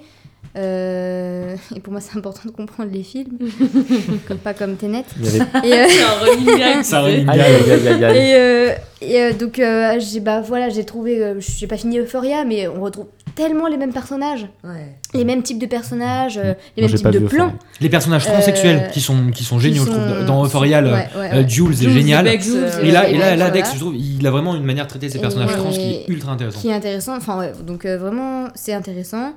Et que pour moi, le climax, c'est toute la deuxième partie du film. Genre, à lui-même, le film est un climax, mais surtout la deuxième partie du film, tout le long, c'est que du climax. À quoi. partir de quand tu situes La, euh, deux- je dirais, bah, en soit tout le film, mais surtout la deuxième partie du film. À partir du Donc, moment euh, où elle à va de l'éclater avec moitié. sa batte de baseball, où elle l'éclate Ouais, avec c'est la ça. paix, Les plans étaient en aussi un- hyper dingues. Quand, oui, quand il passe dans la maison, on dirait que la maison est cou- découpée. Ouais. Et il passe. euh, des- et c'est juste aussi. euh, Et en plus, c'est encore plus dingue le fait que tu dis qu'ils avaient un petit budget. Donc, moi, j'ai beaucoup aimé. Mm. Je- Moi, je me, suis, je me suis vraiment sentie agressée par tous ces hommes qui étaient hyper clichés, tous des, des fous malades. J'ai trouvé que ça c'était quand même tous Tu, tu hyper dis, tu dis- tu dis- tous tu dis ultra beaucoup cliché, cliché, mais euh, si tu vois des vidéos aux États-Unis, c'est ce qui se passe. Oui, hein, mais ils sont pas tous comme Non, mais ça. pas qu'aux États-Unis, Mais je dis pas qu'ils sont là, tous. c'est- Là, effectivement, ça dans l'extrême. Mais du coup, mais- il faut- faut- beaucoup faut accepter- d'extrêmes de Mais Faut, voilà. faut pas, comme il ça. faut accepter aussi que ça soit pas. Mais C'est justement, pas un cliché. mais- mais si c'est un cliché, c'est parce que justement, il mais est ça. je suis d'accord Et avec c'est toi. ça qui fait peur justement. c'est pour ça que ça Le m'a film- dérangé. Le C'est film, ne fait que pousser le curseur un tout petit peu loin. Enfin, en, France, ça existe aussi. Pas, de la même du manière. coup, c'est vrai que ça ressort comme États-Unis, cliché, c'est alors c'est vrai, c'est il y a quand même quelque chose. Tu vois, c'est sur l'emprise des hommes, sur le truc, tu vois, il y a quelque chose quand même que moi j'ai trouvé. Justement, c'est dérangeant parce que je trouve ça réaliste. C'est-à-dire qu'il y a un truc où, je- pour moi, c'est pas du fantastique, hein, ce film. hein. Oui, oui. Et tous les passages, bon, avec le vieux là qui veut se servir d'elle, qui lui envoie des messages, tu vois, bah, tous- les réseaux où, où t'as des, des vieux qui mettent des mains sur des, des jeunes comme ça, ça existe, c'est une réalité. Et Bien lui, sûr, à qui sûr. elle envoie des photos et qui veut juste profiter d'elle et dont elle, elle tombe amoureuse, alors que lui, en fait, il veut juste. C'est des choses qui sont extrêmement réalistes. Je oui, mais ça après, ça va, c'est contrebalancé par le fait que le mec, à la fin, ils lui disent non, en fait, il lui enlève la corde au cou. Ça va, il y en Oui, bah, qui je parle pas de lui, moi. Non, non, mais je dis en Je parle de Daddy, Je, euh, je oui, par- oui, oui, je oui, parlais que tous les mecs, c'est des gros, euh, connards. Oui, je Non, comprends, oui, oui. Ça va, il y en a quand même un. euh, Ce truc des, des mecs, tu vois, qui sont dans les vestiaires, qui font du sport, etc., et qui sont là en se tapant comme ça, Ouais. en mode euh, ouh, ouh, ouh. Ouais, ça, c'est un truc, qui existe. Et c'est ce côté masculin, cette virilité à tout prix, qui est encore plus accentué en Amérique, parce qu'il y a Mm. ces universités où ils sont obligés de faire du sport, où ils ont des équipes qui sont. euh, mais comme dans Euphoria avec Nate, Bien tu sûr. vois, euh, il y a, c'est, mais en, en- c'est quelque chose qui, qui est réaliste, qui, Mm. le curseur est un petit peu poussé, Mm, mais pour mm. moi, c'est quelque chose qui.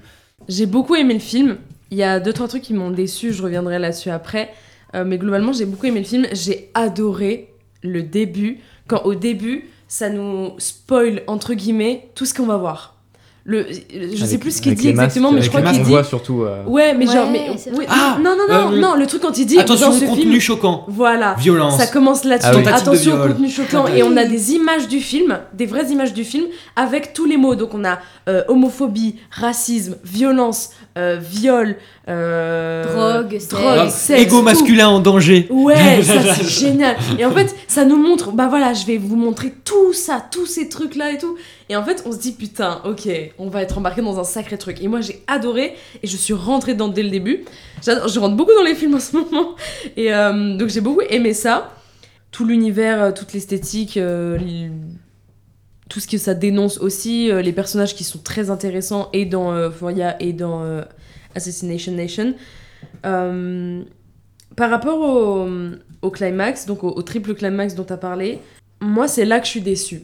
C'est que j'ai pas, j'ai pas aimé le, le troisième. Enfin, dans le sens où. Quand, quand elles prennent les armes. C'est presque Ouais. tarantinesque ça, hein? Ça, Mais ça d'ailleurs- presque mais d'ailleurs, hein. d'ailleurs, Oui, oui. d'ailleurs, leur, tenue La avec. euh, Ouais, c'est sur l'affiche. Ah, Oui, mais ça me fait pas, ça faisait pas Ça inspirer fait quelque chose. Très Kill Bill. Ah si si si, mais c'est pas ça que j'ai. Non non, mais c'est pas ça que j'ai pas aimé. hein. C'est pas le fait que machin, les armes et tout ça. En fait, c'est juste, je, euh, il y a eu le premier truc, donc euh, toute la montée, euh, on sent que ça va partir, euh, ça va partir en vrille totale et tout. Waouh! A- Après, pareil, quand elle tombe sur les armes, ça n'a rien de surprenant. Euh, aux États-Unis, je rappelle que acheter des armes, c'est totalement possible et légal. Donc, Sachant que le mec est un peu leader de la rebelle. Mais ce qui est d'autant plus horrible, c'est que bah, il y a cette scène dans la salle de bain, mais tout, euh, tout ce qui se passe avant, là, dans la chambre, à partir du moment où, euh, quand elle sort, elle tue le flic, jusque-là, ok. Mais à partir du moment où, avec ses copines, elles prennent les flingues et qu'elles se mettent à marcher dans la rue avec grosse musique, gros ralenti, je me suis dit, ok, on est dans Sucker Punch. Genre vraiment. Ah ouais, non, ouais, quand même Mais pas. j'ai- non, mais pas à Bah. ce point. Mais j'ai j'ai- j'ai pas aimé ça. Non, mais je comprends. J'ai pas aimé ça parce Je que, comprends. parce que j'ai adoré la violence du film du début à la fin. J'ai adoré tous les sujets qui ont été traités, tout le truc, toute l'ambiance, tout le, le, c'est- le truc pète un câble. Ça, mais, mais, mais ça part dans un délire. Tout le monde se met à tuer tout le monde. Les, les, les mecs, ils sont complètement frappés. Ils ont tous des armes, des cagoules et ils gueulent. Et même le flic, c'est le flic qui mène le truc avec sa voiture de Ah oui. flic et son, Mhm. euh, son comment ça s'appelle son euh, magnéto et, et en fait à partir du moment ouais, où ça part dans un truc un peu plus euh, enfin je sais pas comment comment comment qualifier ça Mais euh, quand c'est parti dans ce truc de on prend les armes sur l'épaule Ouais, où ça revient dans un côté plus- plus- la plus grosse plus- musique derrière et après euh, bam bam bam on Et en même- sur et la en même voiture. Et temps- surtout qu'elle était toute propre alors que juste avant elle avait été ce recouverte truc Et en de même qui dure temps- un quart d'heure. Enfin, je veux dire, il y en a deux, elles viennent de perdre leur mère, elle, elle s'est limite fait violer et elle repart Ah oui. dans un truc, on est des badass, tu vois. Ouais, mais en même temps, et en même temps, c'est contrebalancé par la, dernière phrase. Pour moi, ça, rattrape. en fait, ça, te fait revenir à la réalité. Tu dis, Ça te fait revenir à la réalité. Tu sais, parce que justement cette scène où elles prennent les armes, puis à la fin, elles se retrouvent 4 contre euh, tout le monde. euh, Ouais, avec un- J'étais un, j'étais un peu sur ma faim. Mais justement, moi je trouve ça a un bon rythme. Enfin, tu découvres que c'est son frère, mais ça dure euh, 30 secondes. Tu fais Mhm. ah ok, et le film se finit. Bah, Ils sont pas là à voir. Oui, non, mais des fois, t'as des films justement qui. qui Oui, un oui, peu oui. sur, Non, euh, mais oui, non, mais en soi, C'est un en, peu sur la en- soi, ouais. Et ben pour conclure, donc, regardez, si vous avez aimé Euphoria, regardez Assassination Ah non, mais, Nation. mais même Bah, moi, je vais faire l'inverse. J'ai Ouais, aimé Assassination et je vais regarder Euphoria. bah regarde Euphoria. Ouais, et, regarde Euphoria de ouf. et bah regardez Assassination aussi, si Assassination Nation, dur à Ouais, prononcer. ouais, ouais. Si ça vous intéresse, parce que malgré tout, c'est un film qui est quand même vachement Ah intéressant. Et c'est un film qui est assez peu connu. Vraiment, Ouais, c'est un ouais, film qui a ouais, été assez peu ouais. vu. On va continuer avec un prochain film qui est pas euh, vraiment axé sur les mêmes thèmes, mais qui est euh, tout aussi intéressant et qui s'en rapproche peut-être par Ah. d'autres aspects. mais on va peut-être revenir dessus. On va parler d'Ex Machina. Tu pourras constater que ce bâtiment n'est pas une maison, c'est un centre de recherche. Je voudrais te parler de la plus grande invention scientifique de l'histoire de l'humanité. Tu n'es jamais sorti d'ici? On pourrait sortir ensemble Tu l'as programmé pour qu'elle flirte avec moi? Il t'arrive de penser à moi? Si tu mens, je le saurai. Donc je vais vous parler d'Ex Machina réalisé par Alex Garland en 2015. Donc c'est un film de science-fiction qui raconte l'histoire donc de Caleb, un jeune développeur qui fait partie d'une boîte du nom de Blue Book. Blue Book qui étant euh, dans cet univers euh, le plus gros de moteur de recherche du monde. Ouais, c'est Google quoi. L'équivalent Google. Ouais. C'est vrai que Google nous manipule. Après, euh, donc après avoir gagné un concours dans cette, euh, dans cette entreprise, Caleb est invité pendant euh, une semaine dans la, dans la résidence assez reculée euh, de son patron, donc Nathan, à la montagne. Et on va vite, vite comprendre en fait qu'il n'est pas seulement là parce qu'il a gagné un simple concours, et qu'en fait il fait partie de- d'un test qui vise à, à évaluer une intelligence artificielle du nom de Ava. Donc j'aimerais bien directement parler du climax en fait et comment il est mis en scène. Donc, je pense qu'on est tous d'accord pour dire que ce climax vient au moment où, où, euh, je, je vais spoiler hein, directement. Ça, Vas-y, va- vas-y, vas-y, spoil. Où euh, Eva, l'intelligence artificielle, va se révolter face à, à son maître, entre guillemets. Et en fait, euh, j'aime bien la manière dont est mis en scène ce climax inconsciemment. En fait, moi, je l'ai vu, que, je l'ai vu comme ça durant tout le film. On a un moment, euh, un, écriteau qui vient nous euh, montrer session 1 en fait, de Caleb qui vient euh, communiquer avec cette IA. Et en fait, je l'ai vu comme un décompte, cette, euh, Mmh, ce, ouais. cet écriteau. En fait, ça fait 1, 2, 3, 4, 5, 6, 7. Et donc, on sent bien sûr, avec la mise en scène, que ça va, ça va péter un moment. Mais on sait dès le début qu'il doit rester qu'une semaine aussi. Oui, c'est ça. Donc on sait forcément que ça va péter un moment, que tout va pas bien se passer. Mm. Et j'aimerais aussi parler euh, rapidement des décors que je trouve assez euh, simplistes et fascinants.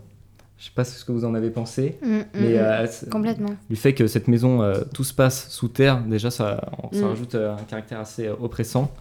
Et on le ressent vachement, je trouve. Bah, la DA générale du film. hein. La, la- Ah la oui, DA à est, tout à fait. il il avec, euh, avec une caméra vraiment très posée, l'élément vraiment intéressant donc, va venir de cette communication avec euh, la machine, entre l'homme et la machine, des questions que ça va poser, des questions assez philosophiques, à tel point que euh, Caleb, le, protagoniste, va lui-même se demander euh, s'il n'est pas une intelligence artificielle et un robot, après avoir découvert justement que que le patron avait créé différentes euh, Mm. intelligences artificielles et qui voulait, qui voulait tester. Moi, je voulais juste rebondir sur le fait que tu disais que euh, cette, euh, cette maison, euh, que ça se passe sous terre, et j'ai trouvé que ça c'était hyper intéressant, que c'est un, c'est un, l'histoire se passe dans un univers très réduit finalement, donc dans cette maison. Avec deux personnages. Et c'est dans un petit espace réduit, et pourtant où il y a deux extrêmes, donc c'est, ils sont paumés dans une nature sauvage, mais de chez nature, donc ils viennent en hélico où il n'y a rien, à 10 000 km à la ronde.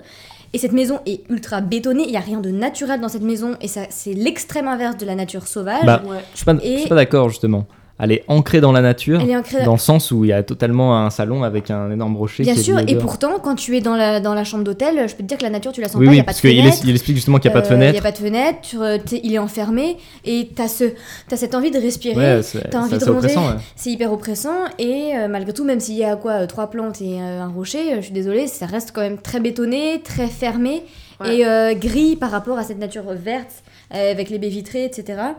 Et, et du coup, là, je trouve que par rapport aux autres films qu'on a vus, c'est un film qui est beaucoup plus calme, beaucoup plus. Mm. mais qui est très calme, mais où l'ac- où l'action finalement psychologique est tout est pas pas haute- et, et tout aussi enfin l'action psychologique elle est très forte pourtant c'est c'est très justement ce calme et même pesant il se passe pas tant de choses que ça mais il y a, il y, a, il y a beaucoup de choses qui se disent au fond et c'est ça que j'ai beaucoup aimé c'est Il y a, c'est un peu il y a pas, mal de, pas mal de sous-entendus. il y a euh. beaucoup de sous-entendus et euh, La bande-son, en fait, elle est assez peu présente durant les trois quarts du film. C'est en Mm. fait euh, au moment du climax, justement, qu'on va, qu'il va avoir une puissance sonore qui va s'installer Ouais. et qui est en totale cohérence avec le film, justement. Ce côté oppressant, il n'y a rien. Tu t'identifies au personnage, tu es dans cette pièce, parce que lui-même ne comprend pas vraiment. Il se pose des questions. Et une fois que, que Eva, donc euh, l'intelligence artificielle, est libérée, Là, justement, toi aussi, tu vas te libérer en comprenant plein de choses, tu vas avoir des explications, et la musique vient appuyer tout ça, Ouais. et euh, ça va rajouter énormément de puissance. J'ai j'ai trouvé ça un peu euh, ironique de la part de notre compositeur. un film sans. Enfin, avec peu finalement de. Ah, c'est ça qui est intéressant aussi, c'est Et que oui. euh, dans un film, c'est euh, la musique est importante, mais c'est l'absence de musique en fait. Mm, Parce que la musique, euh, enfin même le son en général, va créer une proximité avec le personnage. Dès qu'il y a de la musique, tu sais que le personnage l'entend pas, il y a que toi, et dès qu'elle Mm. s'arrête, t'entends tout ce qu'il entend, tu Mm. vois tout ce qu'il voit. Mm. Donc Mm. c'est ça qui est, qui est puissant. Bah, moi j'ai été très très heureux de le découvrir parce qu'en fait je pensais l'avoir vu Mais tu ne l'avais pas vu. et je ne l'avais pas vu et j'ai été très heureux de le découvrir parce que pour moi il y a un, bah, un postulat de base déjà qui est ultra excitant il y a quelque chose de, Et, euh, de- et assez, euh, je, te, je te coupe, Non, désolé, non, mais assez, euh, assez actuel aussi. hein. Assez actuel. Des questions qu'on commence sûr, vraiment à se poser. Il date de quand? Ce Euh, film 2015. 2015 et je trouve qu'il y a quelque chose qui est quand même assez neuf dans la manière dont le film est fait. Il y a quelque chose qui est assez, assez nouveau. Il y a un vent de fraîcheur. J'ai pas eu l'impression de voir quelque chose que j'avais déjà vu. Ouais. il y a, bah, vous savez que je suis un très grand fan de- des- des films qui parlent d'intelligence artificielle. C'est à dire que voilà un de mes films préférés c'est Blade Runner. Ah bon une de mes séries préférées c'est Westworld. J'adore les films qui parlent d'intelligence artificielle. Et j'ai trouvé quelque chose de très intéressant dans celui-là dans la manière dont c'était traité. Euh, il y a quelque chose, voilà, comme on l'a déjà dit, qui est très épuré, qui est très clair, qui est très clean et qui à la fois est ultra angoi- ang- ang- angoissant en fait. Parce que euh, Mm. le film est, tu vois, tout est, tout est linéaire, tout est rectiligne et pourtant c'est c'est austère. Les personnages sont flippants. Ouais. Il y a un truc qui est vachement intéressant à noter, je, je pense, je sais pas si vous le savez, mais euh, Alex Garland, avant d'être un réalisateur, c'est un auteur. Et euh, c'est lui qui a entre autres écrit le roman La plage, qui a adapté Danny Boyle en film après, et qui a ensuite écrit les autres scénarios de, de Danny Boyle, à savoir 28 jours plus tard. Ah oui, Et euh, je, je sais plus. le Et, il a réalisé plus récemment Annihilation, le film avec Nathalie. Portman. D'accord. ouais. Mm. Euh, voilà, je trouve les acteurs formidables. Alicia Vikander, qui est d'ailleurs euh, la, qui est la nouvelle ton, Lara Croft dans Tomb Raider, je la trouve incroyable. Je- je- et je trouve que le film, il y a vraiment quelque chose qui est passionnant parce que le film raconte vraiment quelque chose dans chaque image. Comme tu as dit, Valentin, c'est très posé. Et à la fois, ça raconte vraiment quelque chose. T'as pas un plan qui a pas la, la sensation d'être là Mhm. euh, t'as pas de Justement, plan t'as l'impression qu'il y a des éléments cachés Voilà, dans ça, chaque il y a plan. C'est comme un puzzle. T'as l'impression que le film te demande euh, à analyser. euh, Et c'est Il y a plein d'indices qui sont déposés. Voilà, il y a euh. plein d'indices, il y a plein de fusils de Tchekhov qui sont éparpillés un peu partout et, et le, le film est très bien cadré, très bien découpé. Sachant qu'on peut le considérer comme un huis clos aussi. comme un huis clos, Ouais. c'est ça un peu. un huis clos. Ah ouais, et ouais. et Ouais. je trouve qu'on sent voilà, les, les- les talents un peu de, voilà, de, de romancier du, du réalisateur. Et alors pour moi, je suis- quand tu dis que le climax est, Je pense, est incroyable, Je pense savoir ce que tu veux dire. je suis pas totalement d'accord, mais je trouve que le climax pas est incroyable. Je trouve que le climax est fantastique, mais pas pour les mêmes raisons. C'est-à-dire que pour moi, c'est fantastique parce que c'est totalement un anti-climax. Mm. C'est-à-dire que il n'y a pas de. On est dans un cadre de science-fiction qui est très prosaïque, très contemporain. On a des ordinateurs qui sont normaux. On a un robot qui est très réaliste, très épuré. Il n'y a pas, il y a pas de, de grosses machines de science-fiction. Et, et on attend presque dans. Et on a- moi, j'aurais été déçu de voir une vraie révolte de robots, comme ça Oui, a pu oui. être monté dans des milliers d'autres films. Et Ouais. le film, justement, le climax du film, pour moi, c'est pas la révolte des robots. C'est-à-dire que la révolte du robot, ça dure 10 minutes dans un film qui dure 2 heures. Ouais. Euh, Le moment est impressionnant, la musique monte, le moment Mhm. est impressionnant, mais c'est un coup de couteau dans le dos et ça s'arrête. Je pense Ouais. savoir ce que tu veux Pour dire. moi, le vrai climax du film, et c'est ça qui est passionnant, c'est tout ce moment-là où elle le laisse enfermer dans la pièce et où elle s'habille avec sa peau d'humaine et où lui, il la regarde, il comprend qu'il a été trahi. Mm. Le spectateur est trahi avec elle Mm, parce que le spectateur attendait une révolte de robots, attendait un énorme climax. c'est c'est dans la lignée de cette scène. Et, le euh, spectateur est trahi aussi parce qu'il n'a pas son climax, c'est de voir le robot s'habiller et partir. Et Mm. moi je trouve ça fantastique. Ouais. C'est-à-dire qu'il y a, il y a, pour moi, c'est un- une forme d'anti-climax, un climax qui évite les clichés, c'est une suite logique. C'est un climax en fait pour le robot. Le climax du robot, c'est enfin pouvoir devenir presque pleinement humain. Mais c'est pas un- vraiment un climax pour le spectateur. Ouais. Et ça, je trouve ça assez fascinant dans, dans la manière dont le film est construit et, et ça m'a beaucoup touché. Et j'ai trouvé ça vraiment très beau, très intéressant, très troublant Très aussi intelligent. et très intelligent et très fin, vraiment. Mm. Et euh, je trouve qu'on a, voilà, on développe une fascination pour ce, pour ce robot, pour Eva. Et euh, non, et vraiment, ouais, ce, ce climax, j'ai trouvé intéressant pour ça, parce que justement, ouais, toute cette scène qui est beaucoup plus longue que le, le climax coup de couteau, le moment où elle s'habille Oui, dans non, la mais, chambre. oui, mais Ouais. euh, je sais pas. Oui, mais partie de Ça dure cette beaucoup lignée. plus longtemps. oui. Et pour moi, ça, c'est le climax du film, mais qui est un anti-climax. Mais C'est même- pas le climax Même, comme je on pourrait pense- l'envisager dans un film de Je pense que, enfin, il y a un début de climax, on va dire, quand. Tu sais, quand il pense, quand euh, le personnage joué par Oscar Isaac pense avoir euh, Ah oui, avoir déjoué les plans de, Oui, oui, bien sûr, bien sûr. de oui, Caleb, oui. et en fait, qui lui explique qu'il avait non, déjà non, pensé ouais. avant. Ah ouais. Ça, c'est satisfaisant à regarder, et Bien tu sûr. sais que ça, ça part de là. Et je trouve tout est perdu du climax. Et le, et le casting est vraiment bien, je trouve. La relation. euh, J'ai trouvé le personnage de intéressant. du comment il s'appelle du, du chef là du Nate. du, PDG. euh, du PDG. ouais. Comment il s'appelle déjà C'est Nate. Nate. Je trouvais un peu étrange dans le sens enfin du coup je sais pas si c'est fait exprès ou pas mais euh, c'est pas normal enfin déjà il est tout seul il est bizarre et est-ce que du coup c'est voulu que elle s'échappe Euh, est-ce que Nate a voulu qu'elle s'échappe? Parce que quand euh, t'as un stagiaire chez toi Et l'autre, C'est Nate, des erreurs. Nate il a créé il, a dû- créé un, un- des, des robots de malades qui peuvent détruire la planète ou enfin, C'est voilà. ça la mégalomanie, Camille. et Il est mégalo. Il se et en même temps il fait des conneries comme ça Bah justement, il se prend pour Dieu littéralement quand, il- tellement pour Dieu quand on lui dit. Ça lui échappe. Ouais. Mais tu sais, littéralement, quand Parce il lui dit, euh, mais non mais non mais je sais pas quand il lui dit euh, ce que tu fais, c'est c'est pas digne d'un homme, c'est pour être digne des dieux. oui il a même dit lui, et même dieu. lui dit, je- bah, avec tous Mm. ses post-it, il dit, je vais retenir cette phrase. Mm, mm. Je sens qu'il a, Mm. Il a quand même un melon. Oui, mais dans ce et là, là où il fait une erreur, justement, comme tu dis, il est, il est alcoolisé. Mm.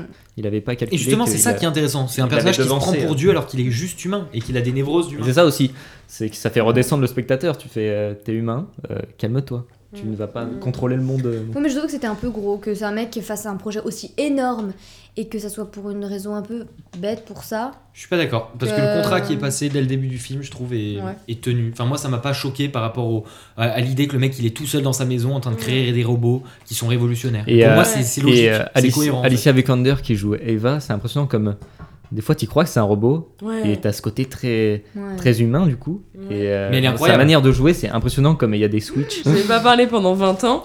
Je vais juste revenir sur quelques points. Alors, euh, j'ai beaucoup aimé euh, le, le début du film. En fait, le film m'a perdu à un moment. Aïe, Et- aïe, aïe. Ouais. et ça m'a un peu, euh, ça m'a un peu déçu, mais moi parce que genre, euh, en fait, j'étais très, j'étais vraiment dedans euh, au début. J'ai j'ai beaucoup aimé ce truc de le mec, il est plus ou moins choisi. On se rend compte après, après que c'est plus compliqué que ça, mais il est plus ou moins choisi. Il débarque, il est complètement euh, fan de ce mec qui, qui crée des trucs. Il l'intègre, enfin, il lui, il lui, montre ce qu'il a créé. Il l'embarque dans, dans, dans- tout ce qu'il a, euh, dans toutes ses créations, quoi. Et en fait, il y a un moment où, euh, enfin, au bout d'un moment, je sais pas, j'ai j'ai décroché. En fait, j'ai décroché. En, en vrai, j'ai décroché plutôt vers la fin parce que j'ai décroché au moment où euh, où il lui dit euh, ouais, on va faire, euh, on va euh, on va s'échapper, je vais t'aider à, à- à t'échapper et que du coup le lendemain. Le mec, euh, donc euh, Nathan, ne se laisse pas euh, avoir, qu'il décide de pas boire et que nanana. T'as t'as décroché euh, par là? Mais oui, C'est mais le climax du film. Moi je trouve, moi je trouve Je c'est l'inverse justement. Mais en fait, en fait, en fait, non, j'ai décroché avant, mais à ce moment-là, du coup, j'étais pas dedans et du coup, j'étais, et du coup, j'étais déçue parce que j'ai pas été surprise. Je m'y attendais un peu, mais euh, enfin, je me suis pas dit. euh, le, le seul truc que j'ai vraiment bien aimé, c'est à la fin où elle se barre et qu'elle le laisse derrière la porte. En mode, bah maintenant, euh, j'ai ma peau, j'ai mes fringues, je me taille, toi, tu m'as bien servi, Cool. maintenant c'est bon. Parce que- Là, ça, ça, ça m'a, lui ça, qui ça m'a pensait avoir devancé euh, C'est son ça. patron. Il s'est fait devancer il s'est lui-même par par le mec qui lui s'est fait devancer par. Ouais, c'est- Exactement. Et j'ai été un peu frustrée en termes euh, en termes d'émotion à la fin. Du coup voilà. Mais en soi, euh, j'ai beaucoup aimé euh, j'ai beaucoup aimé l'histoire. J'ai beaucoup aimé l'histoire. J'ai trouvé ça très intéressant. J'ai beaucoup aimé la fin. J'ai pas du tout été déçue de la fin. Euh, les acteurs, je- les acteurs et actrices, je les trouve géniaux. Donald Gleason est génial. Et d'ailleurs, pour info, son prochain film. Alors, Oscar Isaac, le prochain film dans lequel il jouera, ce sera Dune. Ouais. Et Donald Gleason, le prochain film dans lequel il jouera, ce sera Pierrot Lapin 2. C'est c'est vrai. C'est vrai, c'est une vraie anecdote. Le prochain film qu'il fait, c'est Pierrot Lapin 2. Du coup, ça c'est Pierrot Lapin réalisé par Denis Villeneuve, c'est ça? Ouais, non mais je sais pas, la, la fin m'a Grand film pour un grand acteur. Pour conclure, allez voir ce film si vous ne l'avez pas vu. Et maintenant, nous allons changer et parler de. Gone Girl. Tout le monde nous disait, nous répétait sans cesse, le mariage c'est une rude épreuve. Pas pour Nick et moi.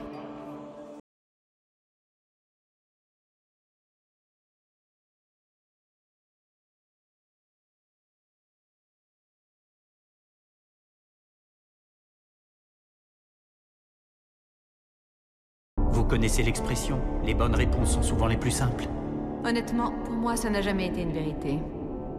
On va maintenant parler de Gone Girl, film de David Fincher euh, qui date de 2014 avec euh, Ben Affleck et Rosamund Pike. Rosamund Pike. Euh, alors c'est un film que j'avais déjà vu et, et il m'avait vraiment marqué euh, parce que j'ai j'ai été accrochée du début à la fin et du coup c'est pour ça que je l'ai choisi.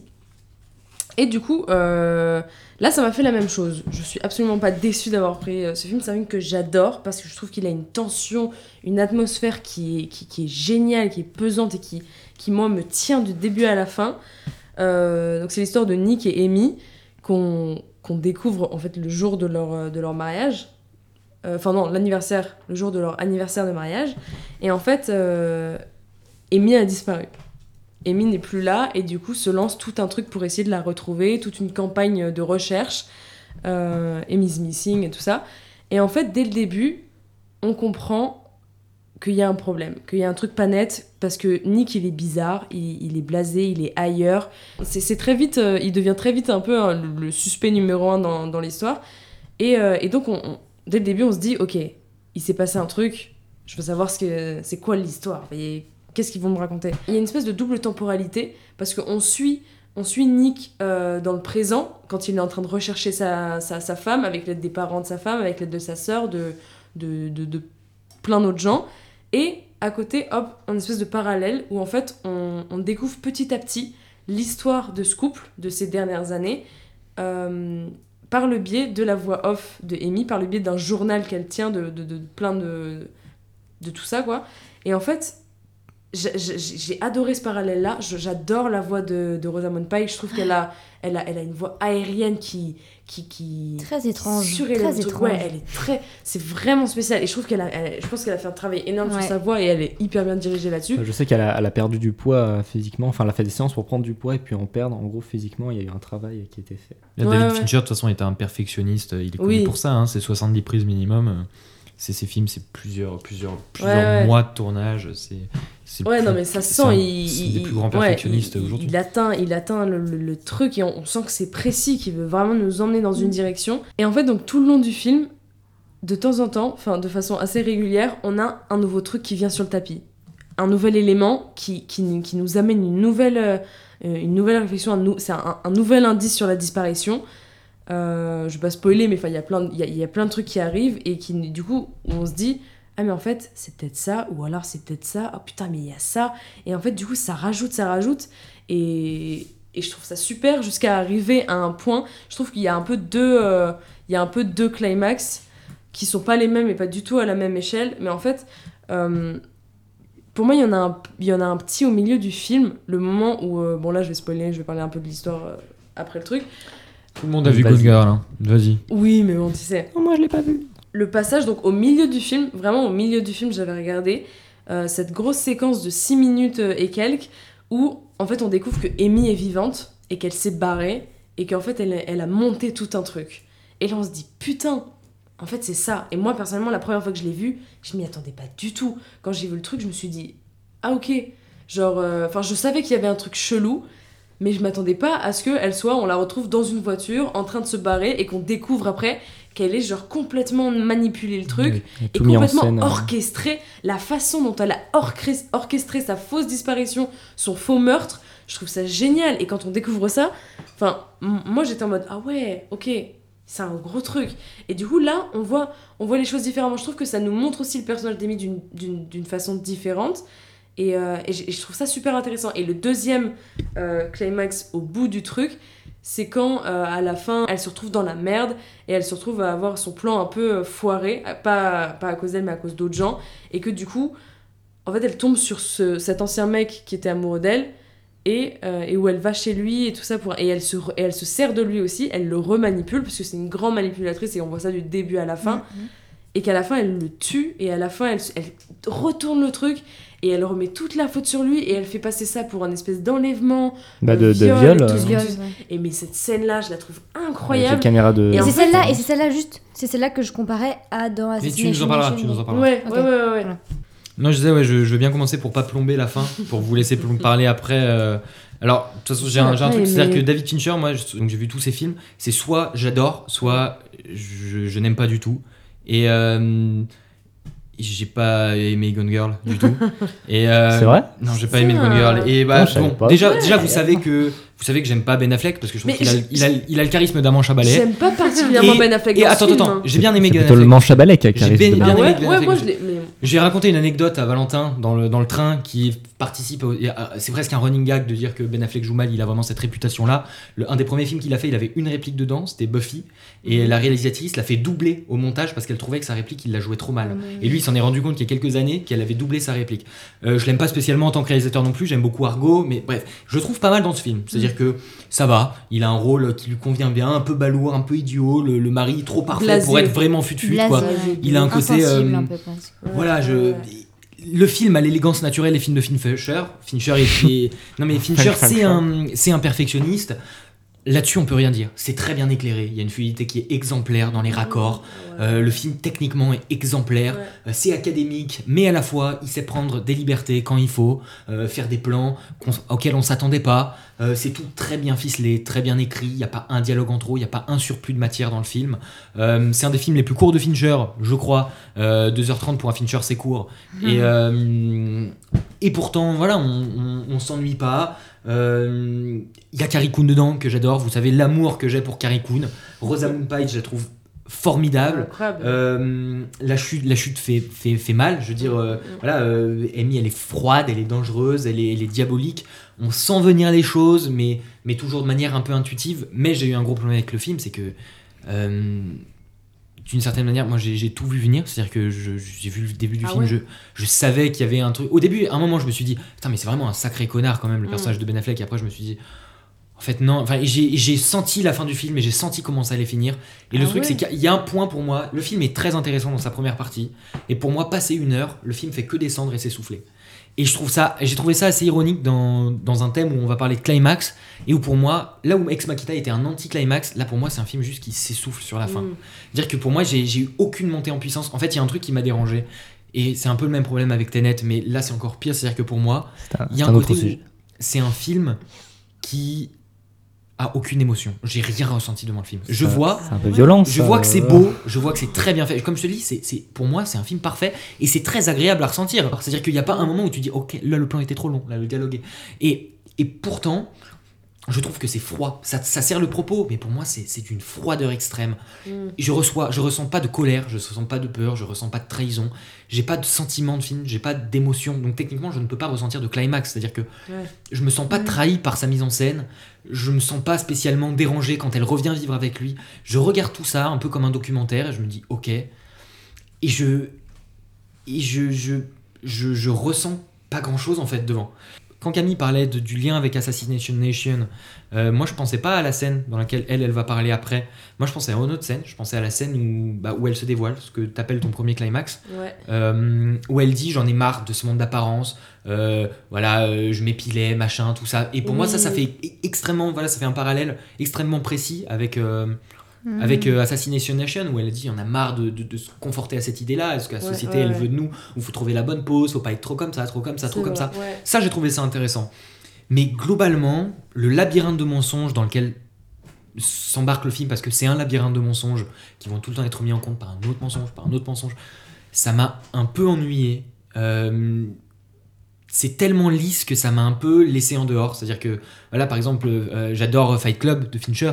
Pour moi, il y a un côté qui est plus granuleux, qui est plus provocateur. Mhm. La Gone Girl, j'ai trouvé ça quand même assez sage et assez convenu, même dans la narration. Euh, c'est pas un mauvais film, et objectivement, on peut pas dire que c'est un mauvais film. On peut pas dire que c'est pas bien, c'est un, un Fincher, et il y a une maîtrise qui est formidable. Mhm. Cinématographiquement, il y a une maîtrise incroyable.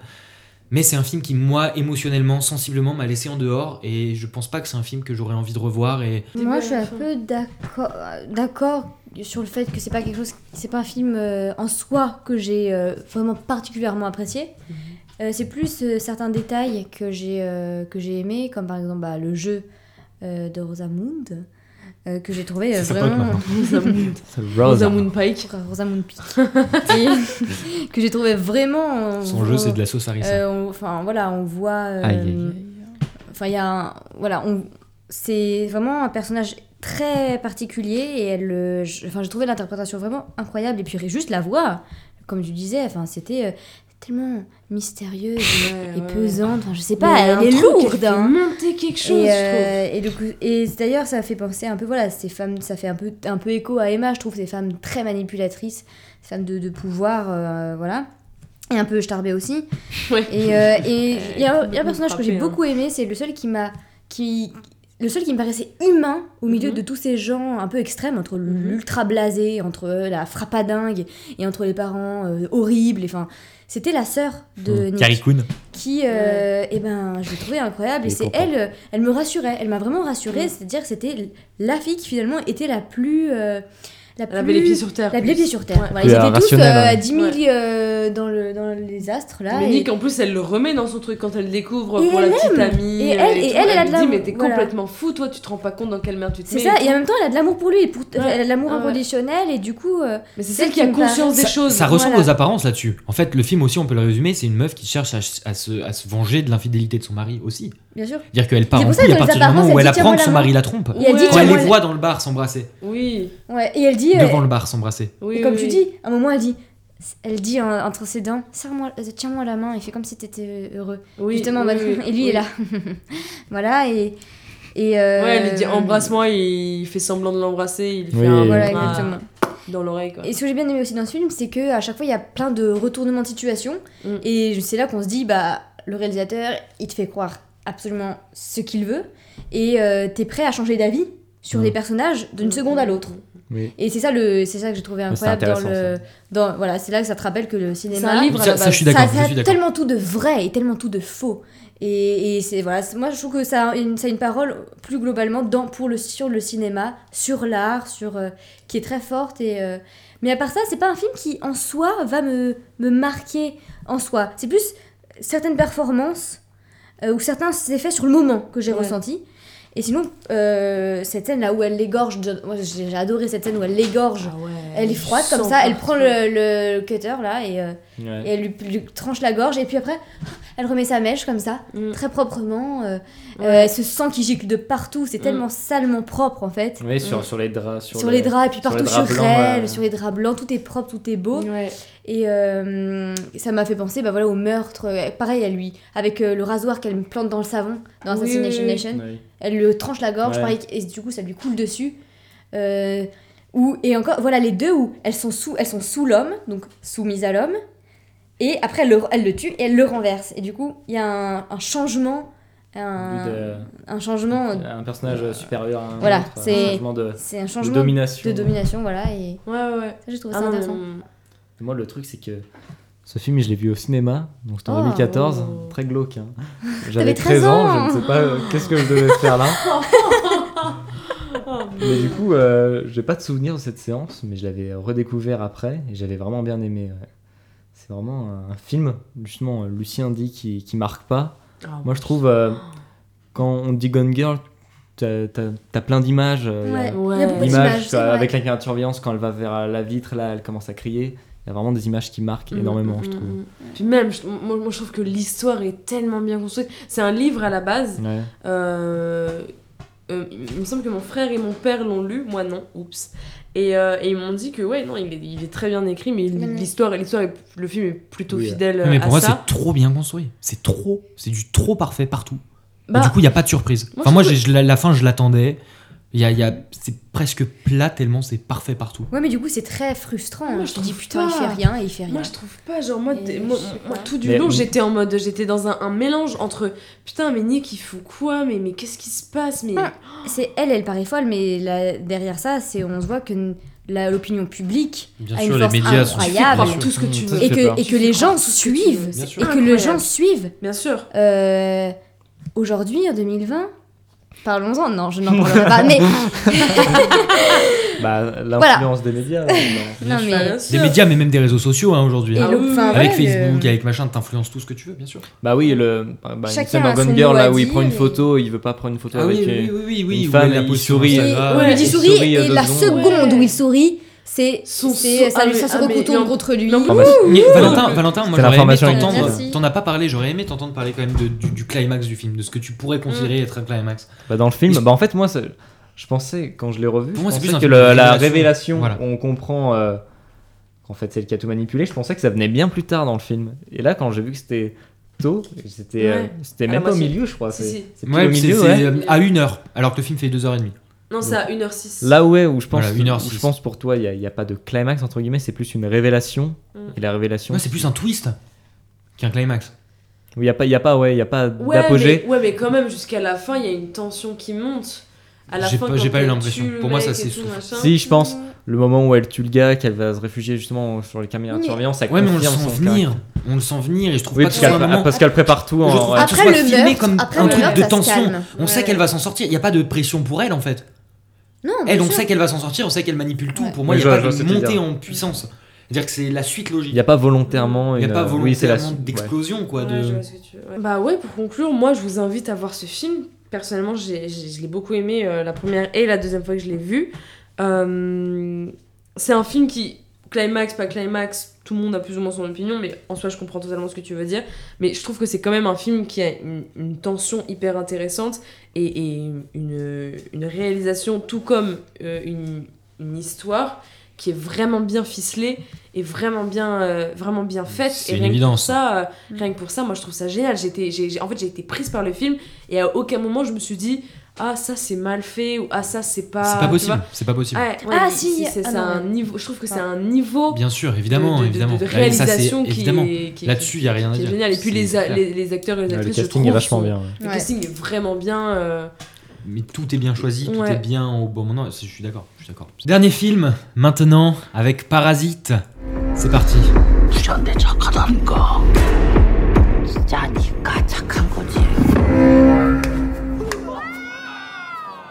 I'm deadly serious.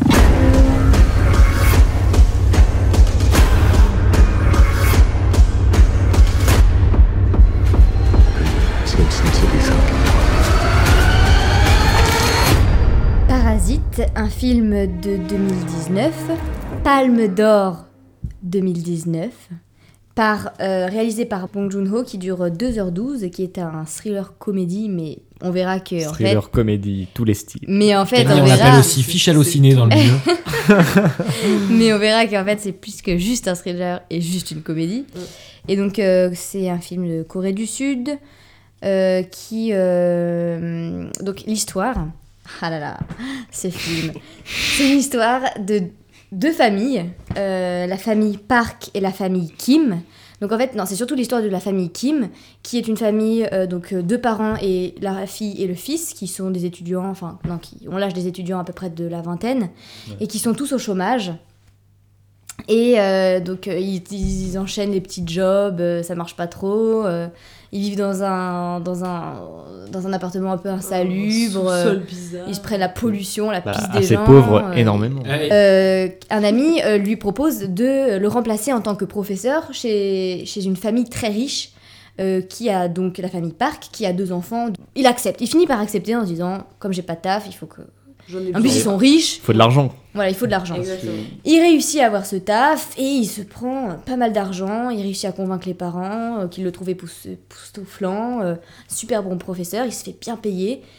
Et là va commencer un rouage euh, qui va amener un peu à la fin euh, de, de cette famille, de ces, de, de ces deux familles.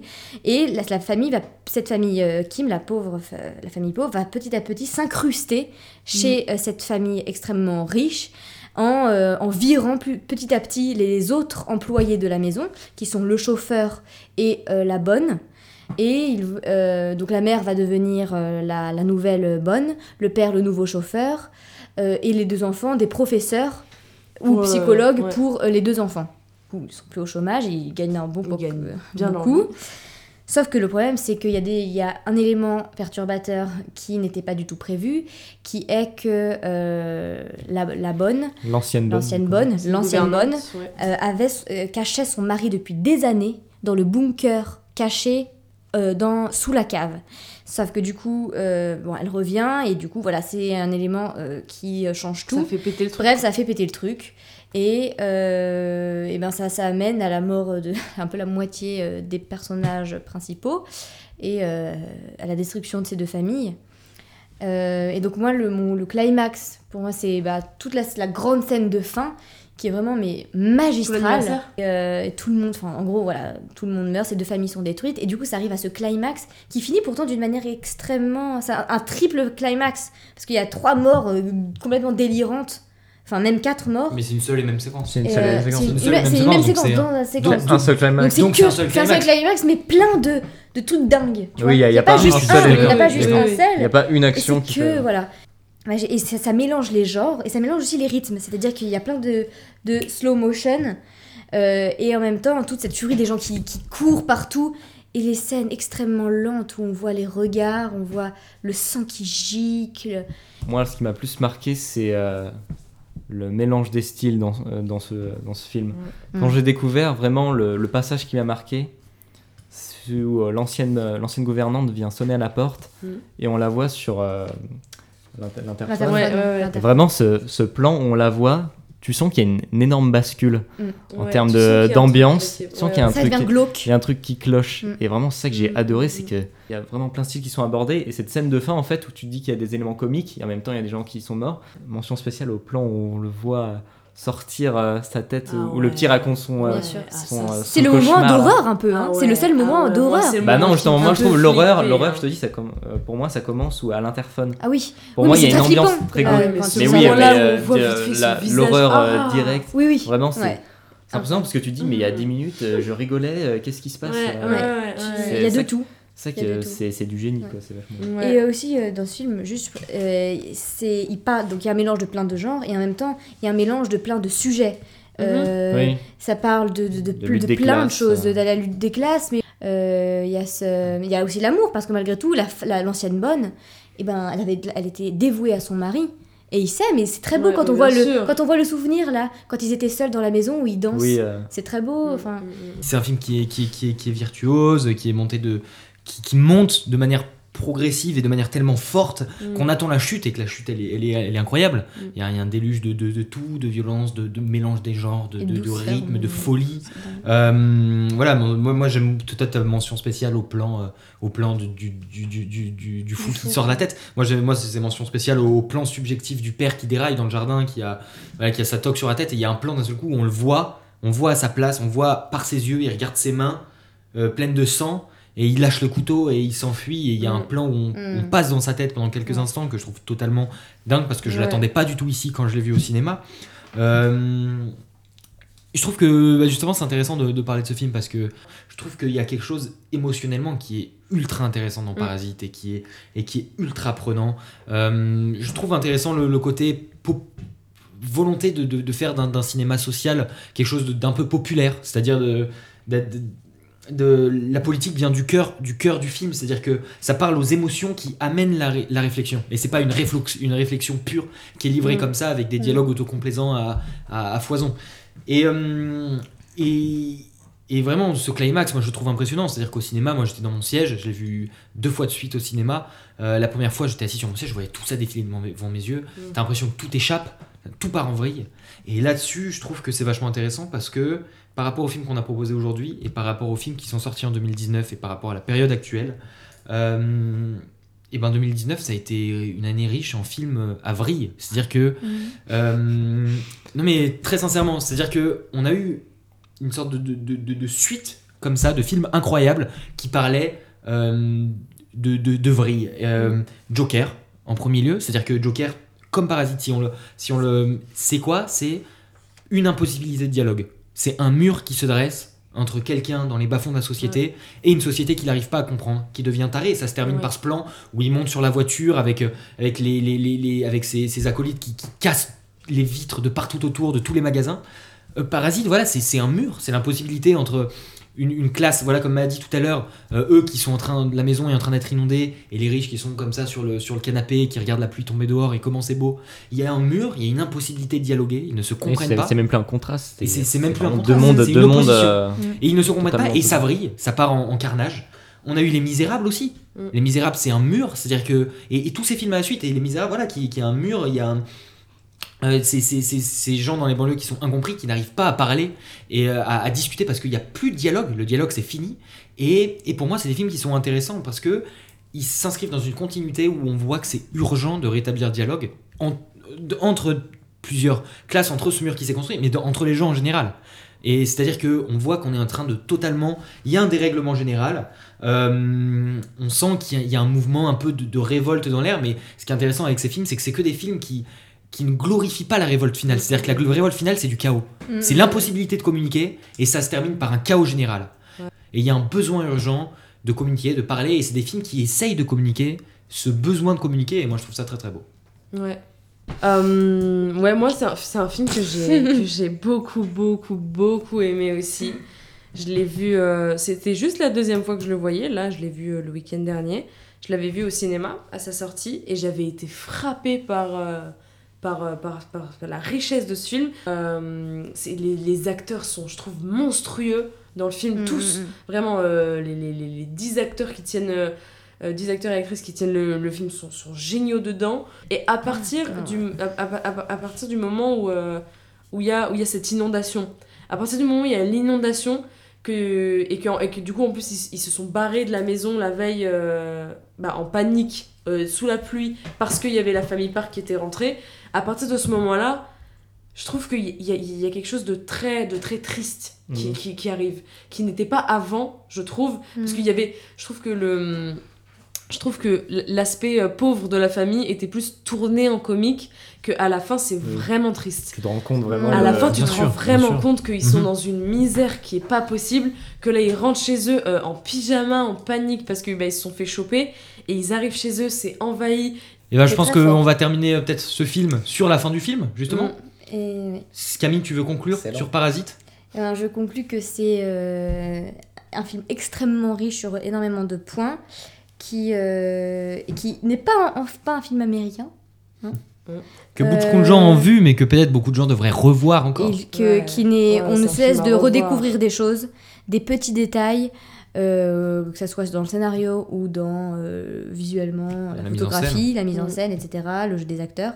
Et donc c'est un film à découvrir, à redécouvrir et à re-redécouvrir euh, sans limite. Et c'est une vraie leçon de, de cinéma, du fait qu'il ait gagné trois Oscars. C'est vraiment Ouais, une claque ouais, pour le cinéma américain. bien Ils- sûr. Ouais. Ils n'ont pas compris ce qui leur arrivait. Et euh, ça, c'est marrant ça parce fait que du bien. moi quand j'ai vu quand j'ai vu Parasite, ce que j'ai noté dans mes notes, c'était euh, je sens que ça, ce sera les nouveaux standards du cinéma bientôt. C'est-à-dire que là où aujourd'hui où le standard c'est le cinéma hollywoodien, Ouais. je sens que ce cinéma-là va prendre les devants Ouais, je vois. et va arriver. Ce sera les nouveaux standards sur Il y a lesquels une liberté Et Ça serait cool. incroyable. hein. Et ça et ça se sent, ça et se sent.